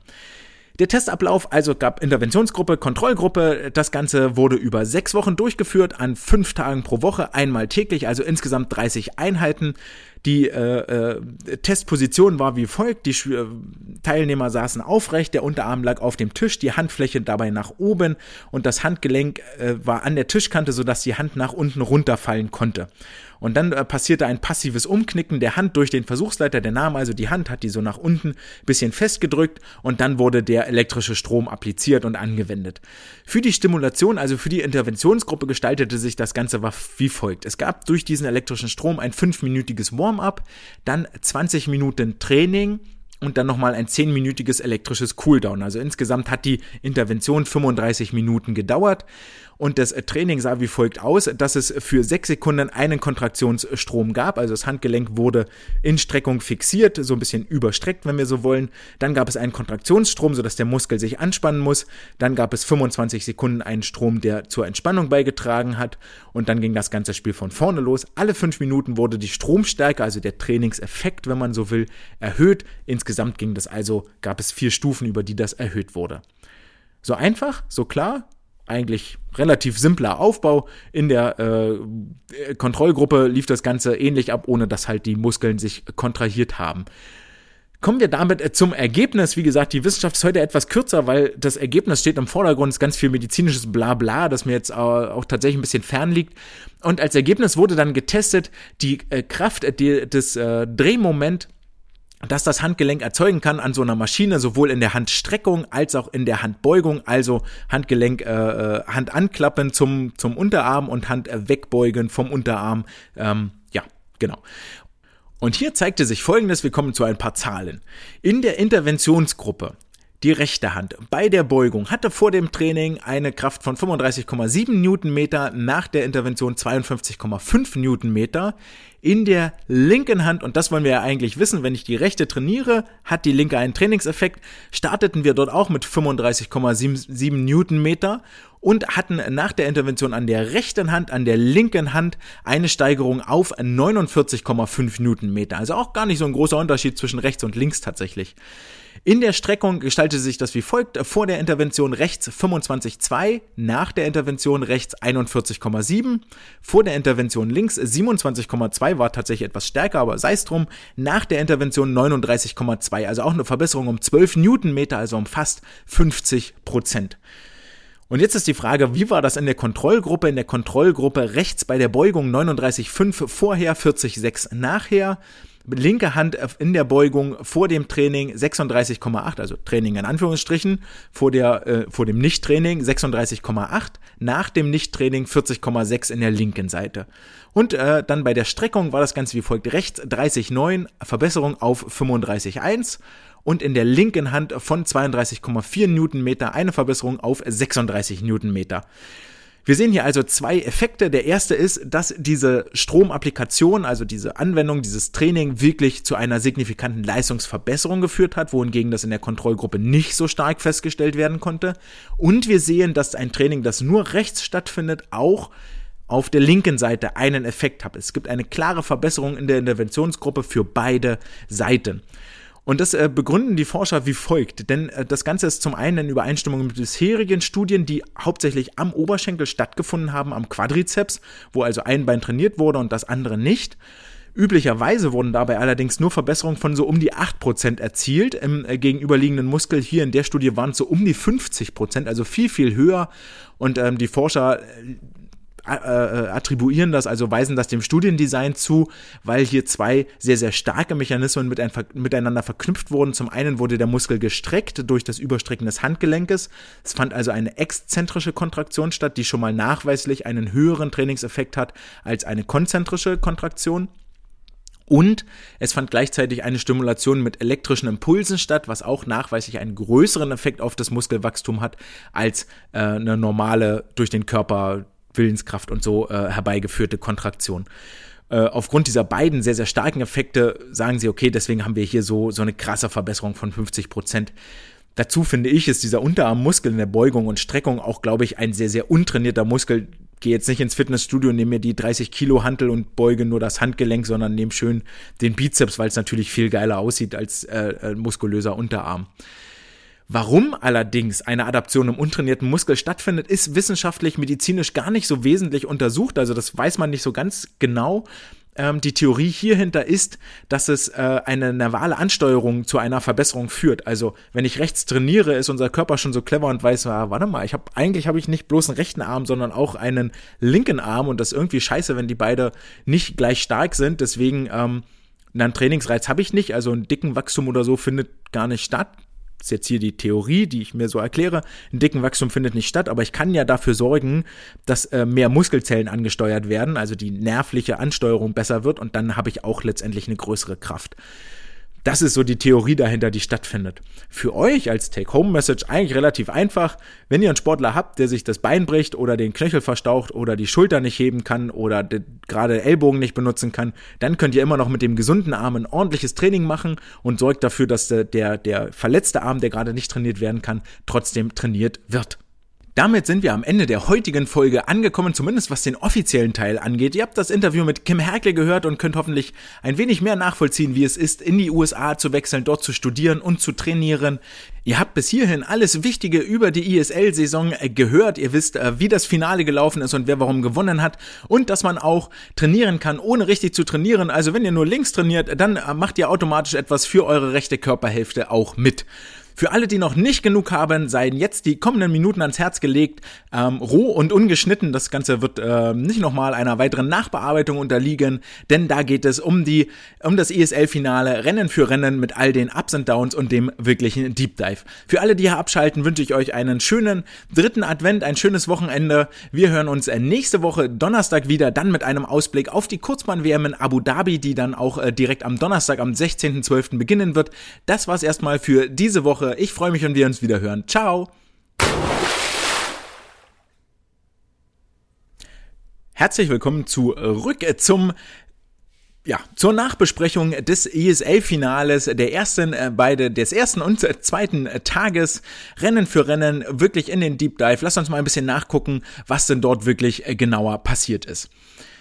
Ich mache keine große Vorrede mehr, denn vier der ersten sechs Rennen gewinnt Kali. Das wisst ihr bereits. Über die 100 Meter Delfin geht es los mit dem Weltrekord von Kelsey Dahlia für die Kelly Condors in 54,59 Sekunden. Ich hatte vorhin mal 8,9 gesagt.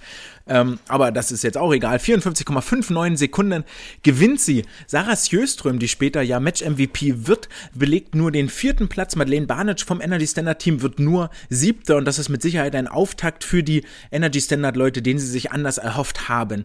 Überraschend äh, beginnt das äh, Match für alle Zuschauer, bestimmt nicht für das LA Current Team, aber für alle Zuschauer, denn die LA Currents lassen direkt im ersten Rennen eine Bahn frei. Ich glaube, Michaela Dahlke heißt sie, ist dort nicht am Start. Das bringt automatisch vier Minuspunkte für das Team von LA ein. Und äh, Emma McKean überrascht über die 100 Meter Delfin, denn sie wird hier Zweite hinter Kelsey Dahlia.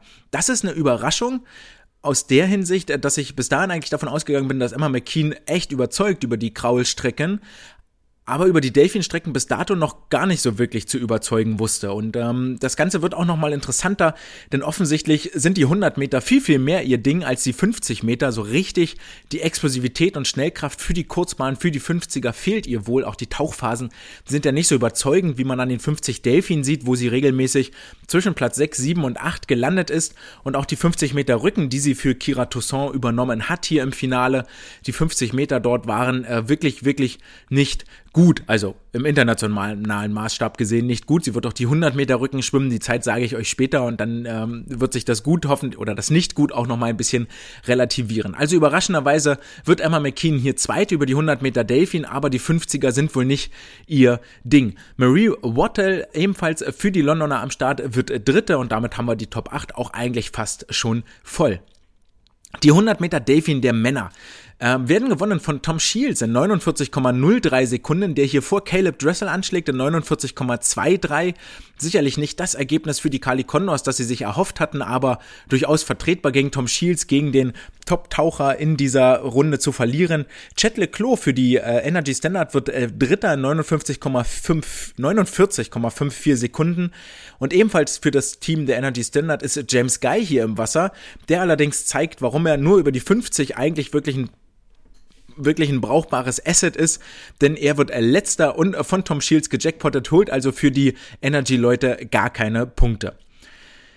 Wir setzen weiter fort mit den 200 Meter Rücken, die ohne große Überraschung verlaufen, denn ähm, ja, Kira Toussaint fehlt, von daher gibt es äh, keine richtig große Konkurrenz. Kali Condors gewinnen durch Beata Nelson, Anastasia Skurdai wird äh, Zweiter über die Rückenstrecken, Ingrid Wilm für die LA Current wird Dritte, die sich möglicherweise in diesem Rennen oder vorher schon etwas am Handgelenk getan hat, zumindest war über die 400 Freistilbe der Frauen zu sehen, dass sie sich äh, sehr, sehr oft das Handgelenk hält, so massiert und ein bisschen knetet und ein bisschen in alle Richtungen bewegt und nicht so richtig weiß, wohin damit, also ganz viel darauf hindeuten lässt, dass sie sich dort verletzt hat, auch später, als es dann darum ging, wenn die Staffel fertig ist, ne, stehen ja alle am Beckenrand und applaudieren sich so ein bisschen.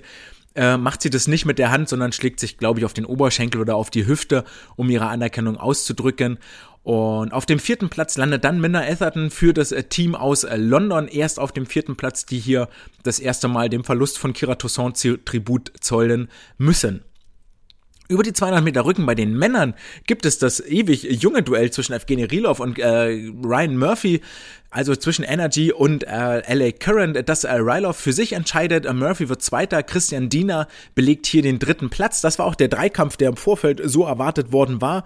Coleman Stewart und Brody Williams belegen nur den sechsten und siebten Platz für die Kelly Condors, holen damit insgesamt für die Condors einmal hier in die Tabelle kurz reingucken, holen damit für die Condors nur drei Punkte. Also ähm, Brody Williams wird sogar gejackpottet, ist nur ähm, Coleman Stewart, der hier als Sechster drei Punkte holt und die anderen Teams äh, Energy zwölf Punkte und elf Punkte jeweils für London und für LA.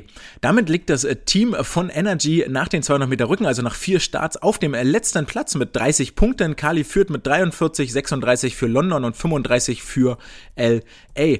Und über die 200 Meter Brust wird das dann auch nicht viel besser. Die große Schlagzeile ist ja schon durch. Nick Finke wird die 200 Meter Brust nämlich, äh, fangen wir erstmal mit den Frauen an, genau.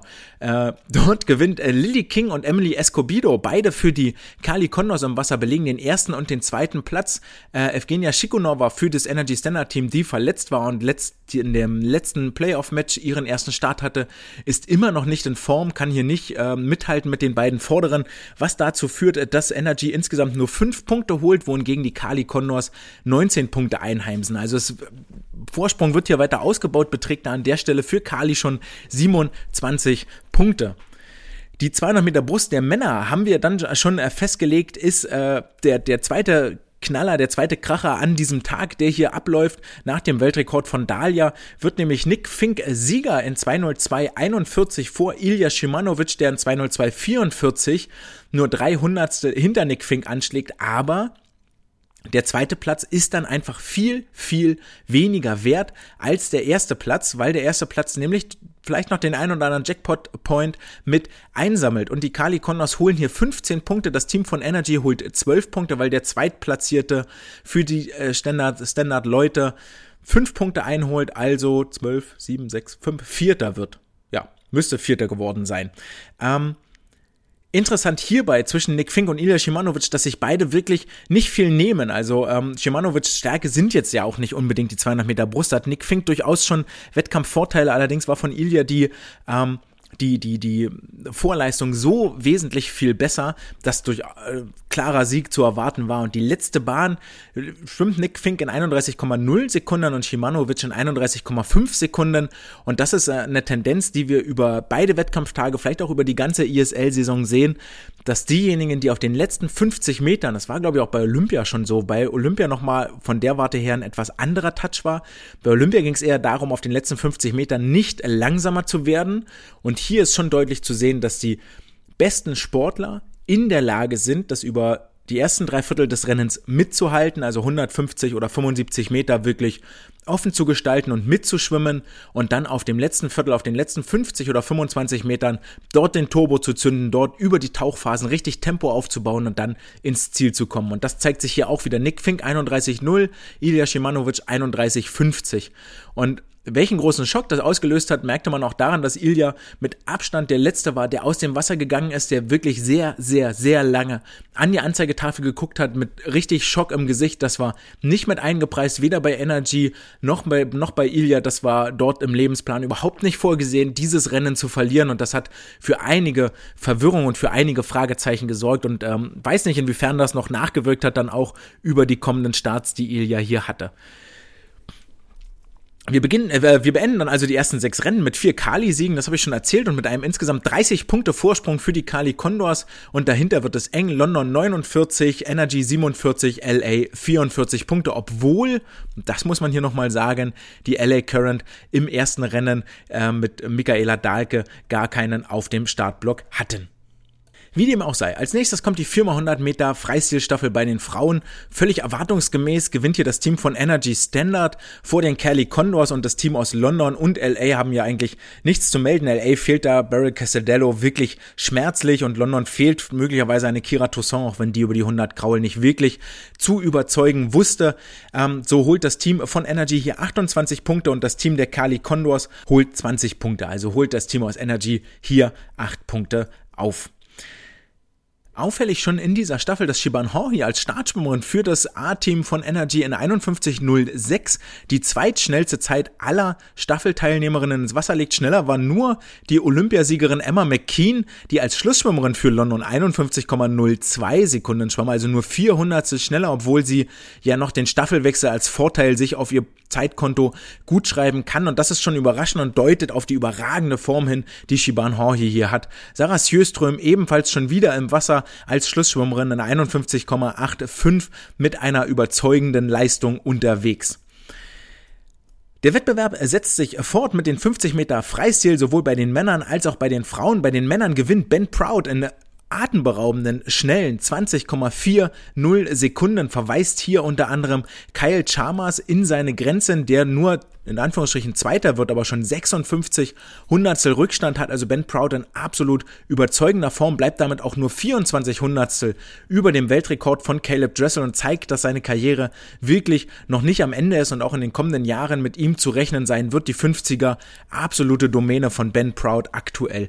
Bei den Frauen gewinnt Sarah Sjöström auch mehr oder weniger erwartungsgemäß in Anführungsstrichen, auch wenn das vielleicht schon jetzt der dritte Start war. 1949 war es da um diese Zeit Zeit ähm, und die äh, graue Staffel ja noch gar nicht so weit zurücklag. Auch sie siegt mit 56 Hundertsteln Vorsprung und äh, beide Starts sorgen dafür, dass das Team von Energy den Abstand auf die Kali Condors nicht nur verkürzt, äh, sondern sogar äh, na doch, verkürzt. Äh, 107 Punkte zu 111 nach den 50 Freistil der Frauen, also quasi ausgeglichen mit nur vier Punkten Rückstand.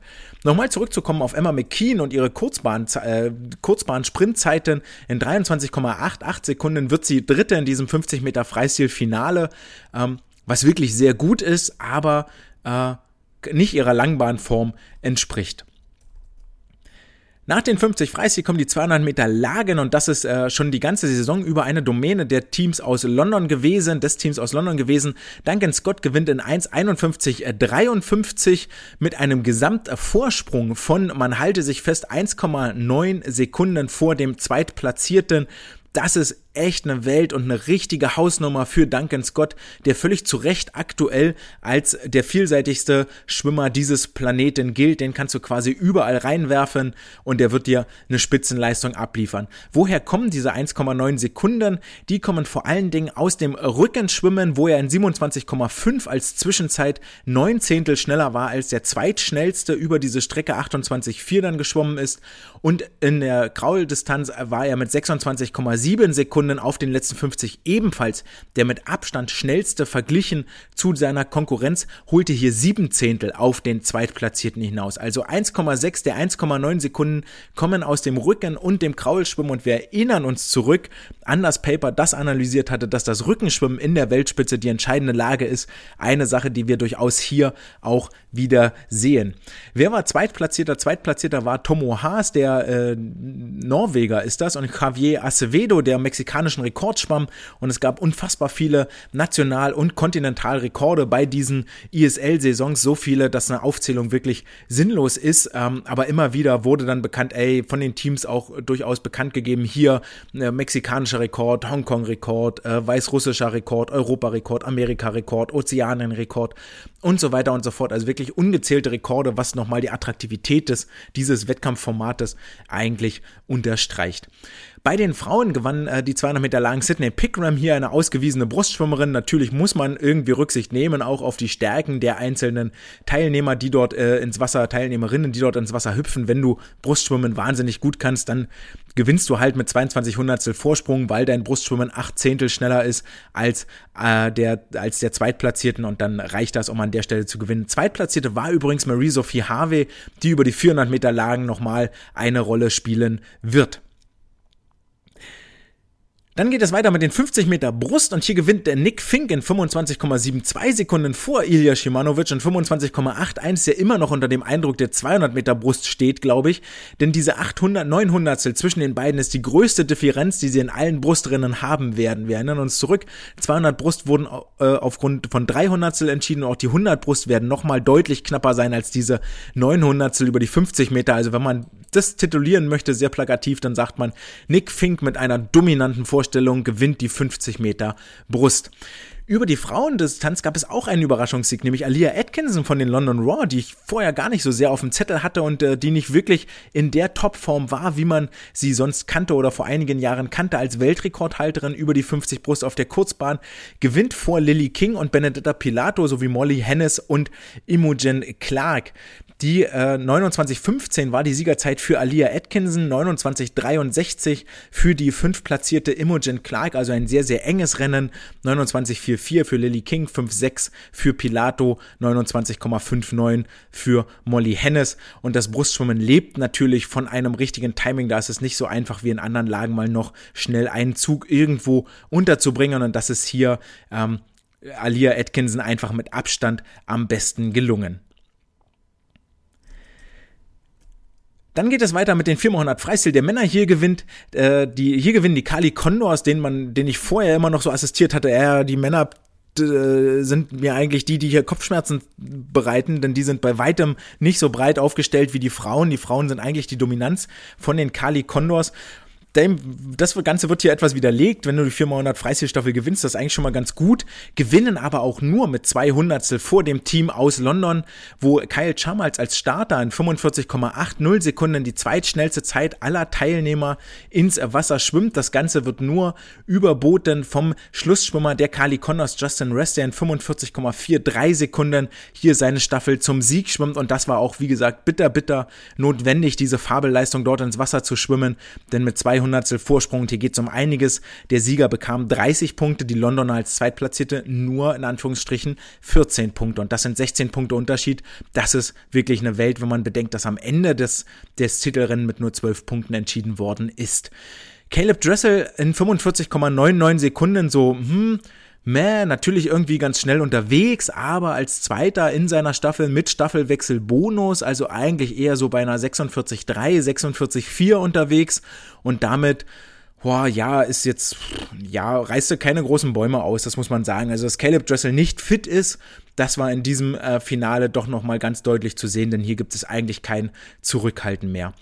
Die 50 Meter Rücken bei den Frauen und bei den Männern werden jeweils von den LA Current gewonnen. Bei den Frauen gewinnt Ingrid Wilm vor Anastasia Skordai, die ja am Ende in den Skins eine bedeutende Rolle haben sollte, und Maike de Waard von den ähm, Kali Condors, die auch in den Skins am Ende auf dem Startblock war und auch die Rückenskins schon mal gewonnen hatte. Ich glaube, im zweiten oder dritten Playoff-Match war das. Olivia Smoliga wird Sechste, die ursprünglich mal für die Skins vorgesehen war und dort dann aber ersetzt worden ist. Kommen wir später nochmal drauf, von wem. Aber auch hier ist schon klar, na, Smoliga ist wohl nicht, nicht so schnell, wie sie eigentlich sein könnte. Emma McKean wird Achte und holt damit gar keine Punkte für das Team aus London, war damit aber als Kira Toussaint-Ersatz im Wasser und wir kommen nochmal zurück. 50 Meter auf der Kurzbahn ist wirklich nicht die Domäne von Emma McKean, die hier aber auch schon nach den 100 Delfin, den 4x100 Freistil, den 50 Freistil, ihren vierten Start absolviert über die 50 Meter Rücken, also äh, Sarah Sjöström-like hier richtig, richtig oft unterwegs ist. Ryan Murphy gewinnt dann auf der Männerseite vor Evgeny Rilov 22,56 vor zu 22,59 Sekunden und das ewig junge Duell, das bei ähm, Olympia ja ein, ein nochmal neu aufgeflammt ist mit den diversen Vorwürfen, geht hier also Run Ryan Murphy, nachdem die 200 Rücken von Evgeny Rilov gewonnen worden sind. Wir kommen im Anschluss zu den 400 Meter Freistil der Frauen, denn hier gewinnen, äh, hier zeichnet sich ein Rennen ab, was nochmal unterstreichen soll, die Aussage, die ich vorhin schon über die, äh, wo war das, über die 100 Meter, nee, ähm, war weiter oben, über die 200 Meter Brust war das, getroffen habe, nämlich über die letzten 50 beziehungsweise letzten 100 Meter. Denn bis zur 100 Meter Marke schwammen Shiban Horhi und Haley Flickinger wirklich Kopf an Kopf, passierten die 300 Meter Marke bei wirklich genau drei Minuten und das zeichnete sich ab, dass das wohl ein relativ langsames, in Anführungsstrichen, 400 Meter Freistilrennen werden wird. Die Bestzeiten gab es mit 3,57 flach und 3,57 hoch, als Shiban Horhi gegen Summer McIntosh, ich glaube im zweiten ähm, Playoff-Duell war das, ins Wasser mussten. Das war hiermit schon außer Reichweite, aber Horhi und Flickinger zogen äh, das Pedal oder traten ihr Gaspedal nochmal richtig durch auf den letzten 50 Metern. Mit 28,4 Sekunden überholten sie die Britin Freya Anderson, die für London im Wasser war, die 29,7 auf den letzten 50 Metern unterwegs war. Und der Sieg ging an Shiban Horhi in 3,58,80. Und äh, entscheidend für diese dann am Ende doch unter vier Minuten liegende Zeit waren vor allen Dingen die letzten 50 Meter. Und möglicherweise, nur ganz möglicherweise, ist das ein Trend, der sich hier abzeichnet über die längeren Strecken, 400 Meter und ähm, auch über die 800 und 1500 Meter, wenn wir uns ähm, zurückerinnern an Olympia, dass es hier wohl ganz wichtig wird, so eine hohe Grundschnelligkeit und Spritzigkeit zu haben, um eben diese letzte Bahn wirklich zu dominieren. Haley Flickinger wurde Zweite mit 3,58,91, 11 Hundertstel dahinter und Freya Anderson wurde Dritte in 3,59,96, 1,16 Sekunden hinter der Siegerin, die 1,3 Sekunden schneller war auf den letzten 50 Metern als Freya Anderson. Mhm. Ja, das zu den 400 Meter Freistil der Frauen und dann kommen wir zu den 400 Meter Freistil der Männer, die seinerseits äh, Tom Dean gewinnt, ebenfalls einer der britischen Überflieger von den Olympischen Spielen in 340,67 und ich habe dann mal so ganz scherzhaft die Frage aufgeworfen, ob man wohl seinen Kraulstil auf ein Date ausführen darf, denn das ist so unfassbar schön anzusehen, dass ich mir das ernsthaft überlegen würde, mich nur hinzusetzen, Tisch reservieren, Kerze in die Mitte und dann Tom Dean drei Kilometer Kraulschwimmen zugucken. Es ist so wahnsinnig hübsch. Fernando Schäffer für die LA Current hat seinem Ruf alle Ehre gemacht, beginnt die ersten 100 Meter 49,6 Sekunden, ähm, holt sich damit sechs Checkpoint Points nach 100 Metern, jackpottet glaube ich auch zwei Sportler oder drei sogar, ähm, kriegt auf jeden Fall mehr als die sechs Punkte für diesen Checkpoint, ähm, wird am Ende des Tages Achter.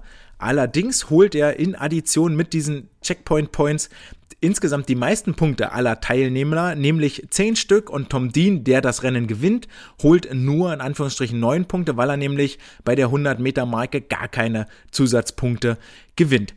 Die holt dafür sein Mannschaftskollege Duncan Scott, der acht Punkte für London einschwimmt und damit haben wir nach den 400 Meter Freistil der Männer und bevor es dann in die Lagenstaffel geht, einen Zwischenstand der Kali vorne sieht mit 220 Punkten vor dem Energy Standard Team mit 211 und dahinter abgeschlagen schon London 174 und LA 149 Punkte. Die 4x100 Lagen bei den Frauen haben wir jetzt ausgiebig äh, diskutiert. Kali Kondos werden disqualifiziert, weil Lily King hm, nun nicht äh, gleichzeitig anschlägt. Ähm, ein bisschen verwirrend finde ich, dass dann im offiziellen Protokoll die Rückenzeit von Peter Nelson gar nicht auftaucht.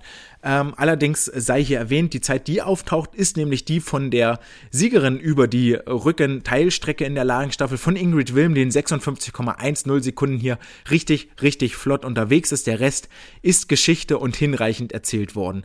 Bei den Männern gewinnen die Kali Condors deutlich vor dem Team von Energy Standard und dieses deutlich ist dann doch überraschend. Ähm, offensichtlich sind die Energy Männer auch jetzt nicht die stärksten der Welt, wenn die zweimal von den Kali Condors abgezogen werden. Dafür aber die London Männer, die hier ähm, ein Wörtchen mitreden. Äh, Genau. Die Rückenteilstrecke gewinnt Evgeny Rylov in 48,98 Sekunden, was äh, auch ziemlich schnell ist, nämlich nur sechs Zehntel über dem Weltrekord von Coleman Stewart. Und Caleb Dressel absolviert für die Kali-Männer die Delfins-Teilstrecke 49,0 Sekunden, was jetzt auch nicht wahnsinnig schnell ist. Ähm, Nochmal ein kurzer Blick jetzt hier in die, in das Protokoll rein. Ähm, ja, 49,6 für Coleman Stewart, 49,9 Klimen Kolesnikov, 48,9 genau Evgeny Rilov. Äh, der Vorsprung letztendlich war äh, knappe Sekunde von Kali vor Energy Standard und die Kali Condors legen hier einen neuen amerikanischen Rekord auf. So schnell war noch nie eine Staffel, die ausschließlich aus Amerikanern bestand. Die London Raw werden Dritter und Sechster, naja, dabei habe ich gerade noch gesagt, dass das wohl relativ starke Männer seien. Nehmen wir mal raus die Aussage.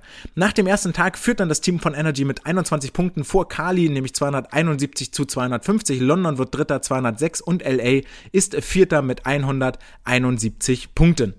Spaßeshalber sei noch erwähnt zur Lagenstaffel, weil es vielleicht den einen oder anderen interessiert. Das Duell Nick Fink gegen Ilya Shimanovic geht erneut an Nick Fink in 55,21 Sekunden gegen Ilya Shimanovic, der 55,38 Sekunden schwimmt. Beide haben eine Wechselzeit von Nick Fink eine Zehntel und Ilya Shimanovic 1,6 Zehntel, also quasi identisch, dass wir hier sagen können, äh, auch Runde Nummer drei geht an Nick Fink und Ilya wird richtig, richtig schlecht schlafen und ist hoffentlich kein Ausdruck dessen, dass er solchen Drucksituationen nicht standhalten kann und gewachsen ist.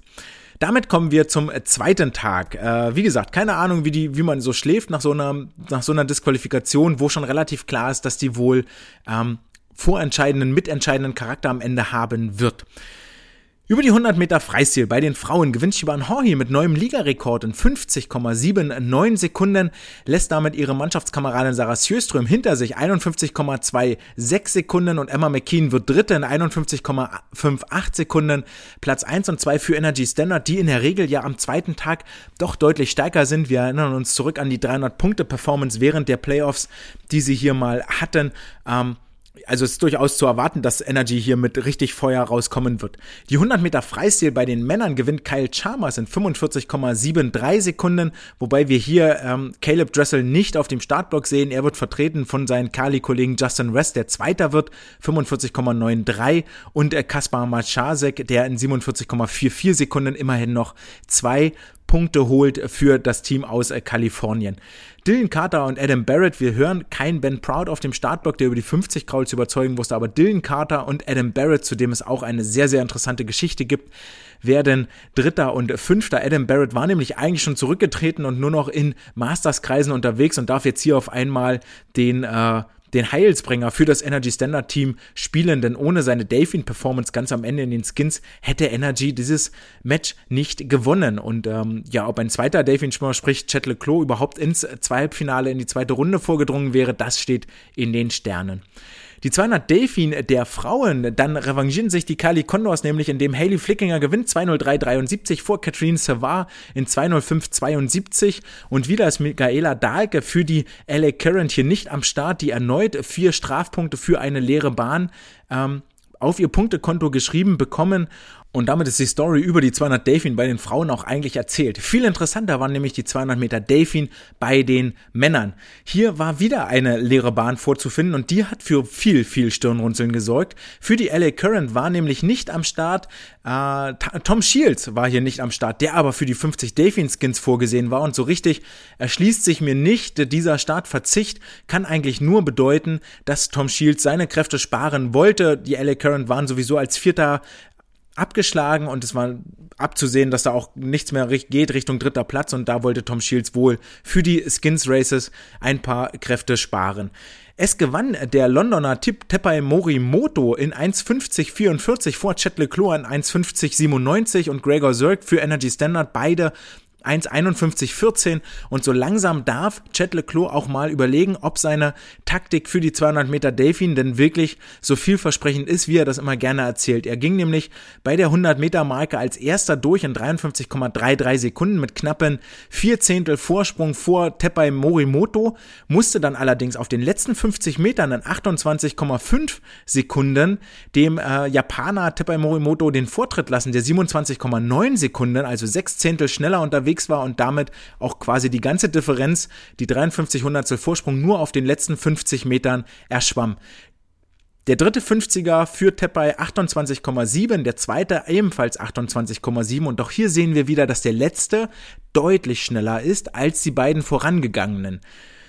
Das erinnert mich wieder daran, dass wer war es, der Australier Ian Thorpe gesagt hat, die 200 Kraul schwimmt ihr alle falsch. Du musst vorne schnell rausgehen und dann hoffen, dass du das Tempo halten kannst und nicht 150 easy peasy und dann auf den letzten 50 Metern Vollsprint gewinnen das Ding. Ähm, das ist etwas, was wir hier doch häufiger mal sehen auf der Kurzbahn. Äh, genau, was habe ich mir jetzt hier noch aufgeschrieben? Ja, Eddie Wang 1,51,27, äh, Javier Martinez 1,51,39. Ähm, alles sehr, sehr eng im Großen und Ganzen hier über die 200 Meter Delfin.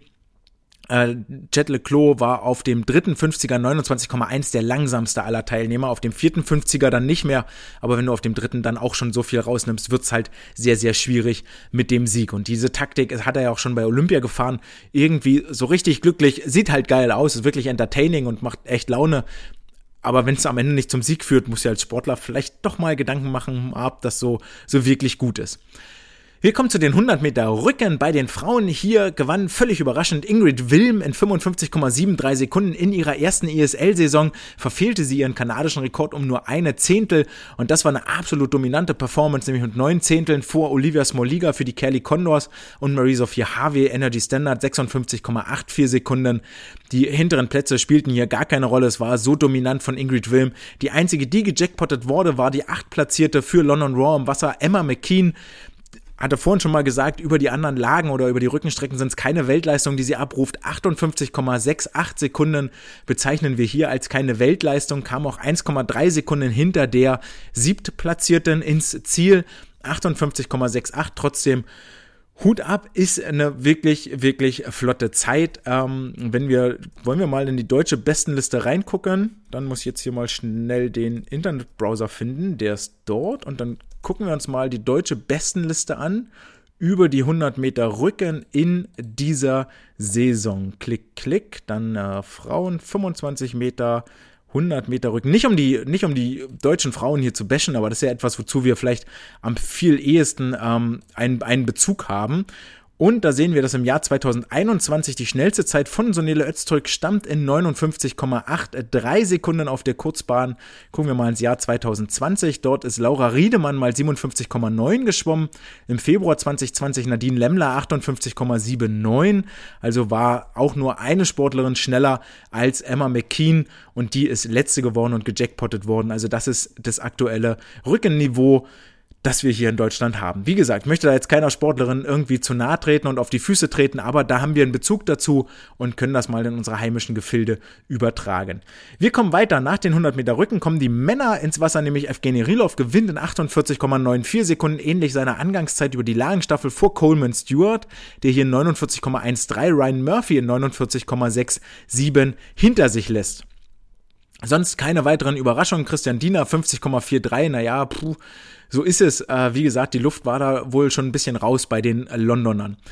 Wir setzen fort mit den 100 Meter Lagen. Hier gewinnt Sarah Sjöström und in 57,46 vor Bieter Nelson in 57,72 Sekunden, die einen amerikanischen Rekord schwimmt und Anastasia Gorbenko für die LA Current in 47, 57,97 Sekunden. Soweit, so wenig überraschend. Bei den Männern gewinnt Caleb Dressel in 50,74 Sekunden. Jetzt möchte man auch sagen, das ist ja auch nicht die Riesenüberraschung. Ähm, 50,74, okay, 8 Zehntel vor Klimen Kolesnikov auf Platz 2 in 51,62.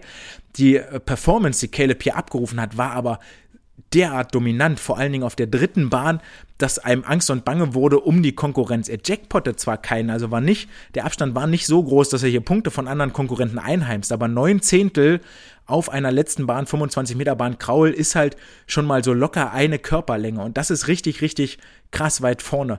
Und jetzt kommt der eigentliche Gamechanger, der das Ganze nochmal in ein anderes Licht drückt.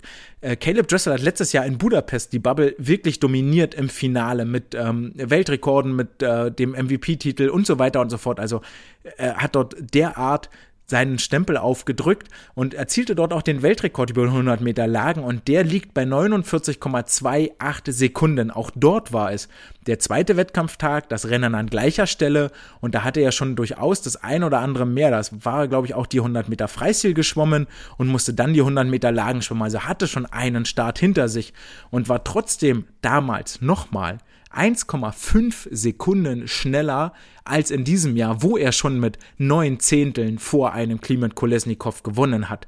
Das rückt diese Leistung, die dort letztes Jahr passiert ist, nochmal in so ein absurdes Licht eigentlich, dass es kaum, kaum mehr zu fassen ist und einem also ein bisschen die Worte fehlen. Wichtige Punkte also für die Kelly Condors hier, die dann weiter Punkte einheimsen über die 100 Meter Brust durch Lily King in 1.03.75, eine Zehntel schneller schwimmt als Elia Atkinson für die London Raw 1.03.85, Molly Hennes wird Dritte und Benedetta Pilato, die extra für das Energy Standard Team angereist ist, sind 100 Meter schon eigentlich zu lang, die wird nämlich Siebte in 1.05.67.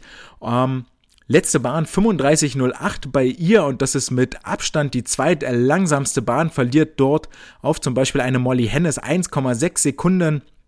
Nee, 0,6 Sekunden.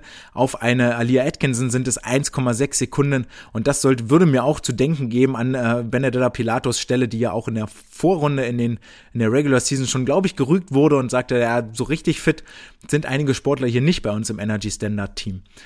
Wir kommen zu den Männern und hier zum äh, Duell Ilya Shimanovic gegen Nick, Nick Fink, Runde Nummer 4, wenn wir die Lagenstaffel mitzählen. Und wieder geht der Sieg an Nick Fink in 55,56 Sekunden mit 300 Vorsprung vor Ilya Shimanovic.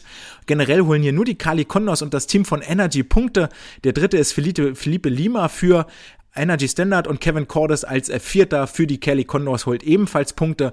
Damit wandern 24 Punkte auf das Kali-Konto und nur in Anführungsstrichen 13 auf das Energy Standard Punkte, äh, Energy Standard äh, Konto und damit haben wir nach den 100 Meter Brust folgenden Zwischenstand. Kali führt mit drei Punkten vor Energy Standard 375 zu 372. Die 50 Meter Delfin gewinnt Kelsey Dalian 24,86 vor Sarah Sjöström 24,87. Denkbar knappes Finish, wobei es hier auch schon der vierte Start, nee, der dritte Start ist für Sarah Sjöström. 19.52 Uhr war es da, also 50 Minuten nach ihrem ersten Start. Und äh, Respekt, Hut ab dafür, ähm, nur mit einer Hundertstel zu verlieren, ist schon wirklich, wirklich respektabel. Emma McKean, der, der ich eine Sprintschwäche auf der Kurzbahn attestiert habe, wird über die 50 Delfin Sechste in 25,44 Sekunden. Bei den Männern gewinnen die 50 Delfin Ben Proud 22-18 vor Tom Shields 22-27. Überraschung, Überraschung. Eigentlich Tom Shields hier der ganz klare Favorit und Ben Proud in 22,18 Sekunden. Nur in Anführungsstrichen äh, vier Zehntel über dem Weltrekord und ähm, ja, der von Nicolas Santos und Sebastian Schabo gehalten wird. Beide waren ja hier raus. Die 200 Brust habe ich gar nicht erzählt, ne? Dass die besten Sportler waren da übrigens gar nicht am Start. Kein Arno Kaminga, kein Nicolo Martinengi, kein äh, Marco Koch, kein Daya Seto, die alle über die 202, die Nick Fink und Ilya Shimanovic dort geschwommen sind, mit Sicherheit in Bestform nur müde schmunzeln können. Nun ja, lange Rede, kurzer Sinn. Chet Leclos wird hier Dritter über die 50 Delfin äh, und äh, glaube auch, das wird der, der Moment gewesen sein, wo das Energy-Team die Entscheidung getroffen hat, naja, Chet, du wirst nicht die Skins äh, schwimmen, sondern das macht Adam Barrett für uns. Wir setzen fort mit den 200 Meter Freistil und hier haben alle mit einem Weltrekord gerechnet für Shiban Horhi, die auch über die 100 Meter Freistil ja wirklich schnell unterwegs war, 50,79, wir erinnern uns, wird aber keinen Weltrekord schwimmen. Sie gewinnt zwar in 1,51,04, stellt damit aber nicht mal in Anführungsstrichen eine Saisonbestleistung auf. Entscheidend hierfür wohl, dass ihr im Großen und Ganzen die Konkurrenz fehlt. Freya Anderson wird Zweiter in 1,53,04, exakt zwei Sekunden hinter Shiban und ähm, das Rennen ist eigentlich auch schon so zur 100 Meter Marke gelaufen gelaufen. Shibon in 54,46, äh, Freya Anderson 55,23, schon acht Zehntel dahinter. Also sehr, sehr weit. Es war hier gar nicht notwendig, wirklich all in zu gehen und sich bis zum letzten Meter zu bekämpfen. Und das wird dazu beigetragen haben, dass die 1,50,43 von Sarah Sjöström weiterhin Bestand hat. Oder Shibon hat gesagt, nee, nee, ich lass mal hier ein bisschen raus und in Abu Dhabi dann bei den Weltmeisterschaften hole ich mir den Weltrekord und die 50.000 Dollar. Bei den Männern wird Townley Haas zum Sieg getrieben durch Fernando Schäffer von den LA Current. Dahinter folgen Kyle Chalmers, Gregor Zirk und Tom Dean. Tom Dean wird Fünfter in 1,43,25 und es gewinnt Townley Haas in 1,42,18, also durchaus ein relativ enges Rennen. Haas ja auch nur 14 Hundertstel vor Fernando Schäffer an der Wand. Kyle Chalmers dann als Dritter, der auch schon einige Starts hinter sich und in den Knochen hat. Beeindruckend bei Kyle, dass er die letzten 50 Meter in 25,87 Sekunden schwimmt, damit die zweitschnellsten letzten 50 äh, nach Gregor Zirk, der in 25,67 Sekunden hier auf den vierten Platz schwimmt, ins Wasser bringt und beide kommen da extrem über ihre Beinbewegung, die sie ins Ziel schiebt, ins Ziel treibt quasi. Wir kommen damit dann zur letzten Staffel dieses äh, Finales. Über die 4x100 Meter Lagen Mixed gewinnt das Team von Energy Standard vor den Kali Condors. Saas Jöström die 100 Meter Freistil in 51,09 als äh, Schlussschwimmerin. Da war der Drops aber eigentlich schon gelutscht, denn äh, 2,39,85 ja, nee, richtig gelutscht war er nicht. 2,39,85 nach Brust vor Kali mit 2,40,09 und ähm, es gab hier einen, äh, genau, die Kali Condors zweite Staffel hatte sich wohl ein bisschen verpokert, nehme ich mal an. Denn hier schwamm Justin Rest die Rückenstrecke, Lily King die Bruststrecke in 1.03.99, richtig, richtig schnell eigentlich. Und dann kam Caleb Dressel auf dritter Position. Über Delphin sollte wohl die äh, Kali-Staffel hier deutlich weiter nach vorne schwimmen als auf den fünften Platz. Aber das gelang ihm nicht, denn ähm, die Staffel blieb dann auf dem fünften Platz. Natalie Heinz als äh, Schlussschwimmerin wurde, war dann letzter und konnte sich auch nicht mehr weiter nach vorne schwimmen gegen Abby Weitzel, Femke Hemsgerg. Generell war dann in den Finals schon klar zu sehen, dass in den Mixstaffeln die Bruststrecke von den Männern besetzte, die deutlich schnelleren Staffeln waren, als wenn sie von den Frauen besetzt wurden. Die äh, anderen Staffeln, die Frauen auf der Bruststrecke hatten, waren die LA Current, die sind siebter geworden und das Team aus London, die sind achter geworden. Ja, also das so viel zur taktischen äh, Beobachtung. Ansonsten 24 Punkte aufs Konto von Energy, 14 aufs Kali Condors Konto. Und ähm, ja, den Zwischenstand hatte ich vorhin schon mal durchgesagt. Wen das nochmal interessiert, wer es vergessen hat, nach der Lagenstaffel sind es 458 für Energy, 437 für Kali. Und dann kamen ja die wichtigen Wechsel. Marie-Sophie Harvey wird über die 400 Meter Lagen bei den Frauen ins Wasser springen und wird hier Zweite werden. Äh, hinter Haley Flickinger, den 429,92 für die Kali Condors das Ding gewinnt, über die 100 Meter Freistil am Ende eine 59,3 ins Wasser legt und wer sich nochmal wieder zurückerinnert an die äh, Untersuchungen zum Lagenschwimmen und welches die entscheidende Lage ist, der wird sich erinnert fühlen, dass es bei den Frauen über die 400 Meter die 100 Meter Freistil am Ende waren und auch das unterstreicht sich hier wieder. Haley Flickinger 59,3, wohingegen Marie-Sophie Harvey 103,66 schwamm und äh, Victoria Günes als Drittplatzierte über die Freistilstrecke in 102,6 äh, anschlug. Allerdings waren Victoria Günes und Marie-Sophie Harvey die beiden, die bei der also Marie-Sophie Harvey führte bei der 200-Meter-Marke, Victoria Guinness war Sechste. Okay, damit hat sich die Theorie mit den Checkpoint Points auch so ein bisschen erledigt. Da war nämlich Haley Flickinger Zweite bei der 200-Meter-Marke.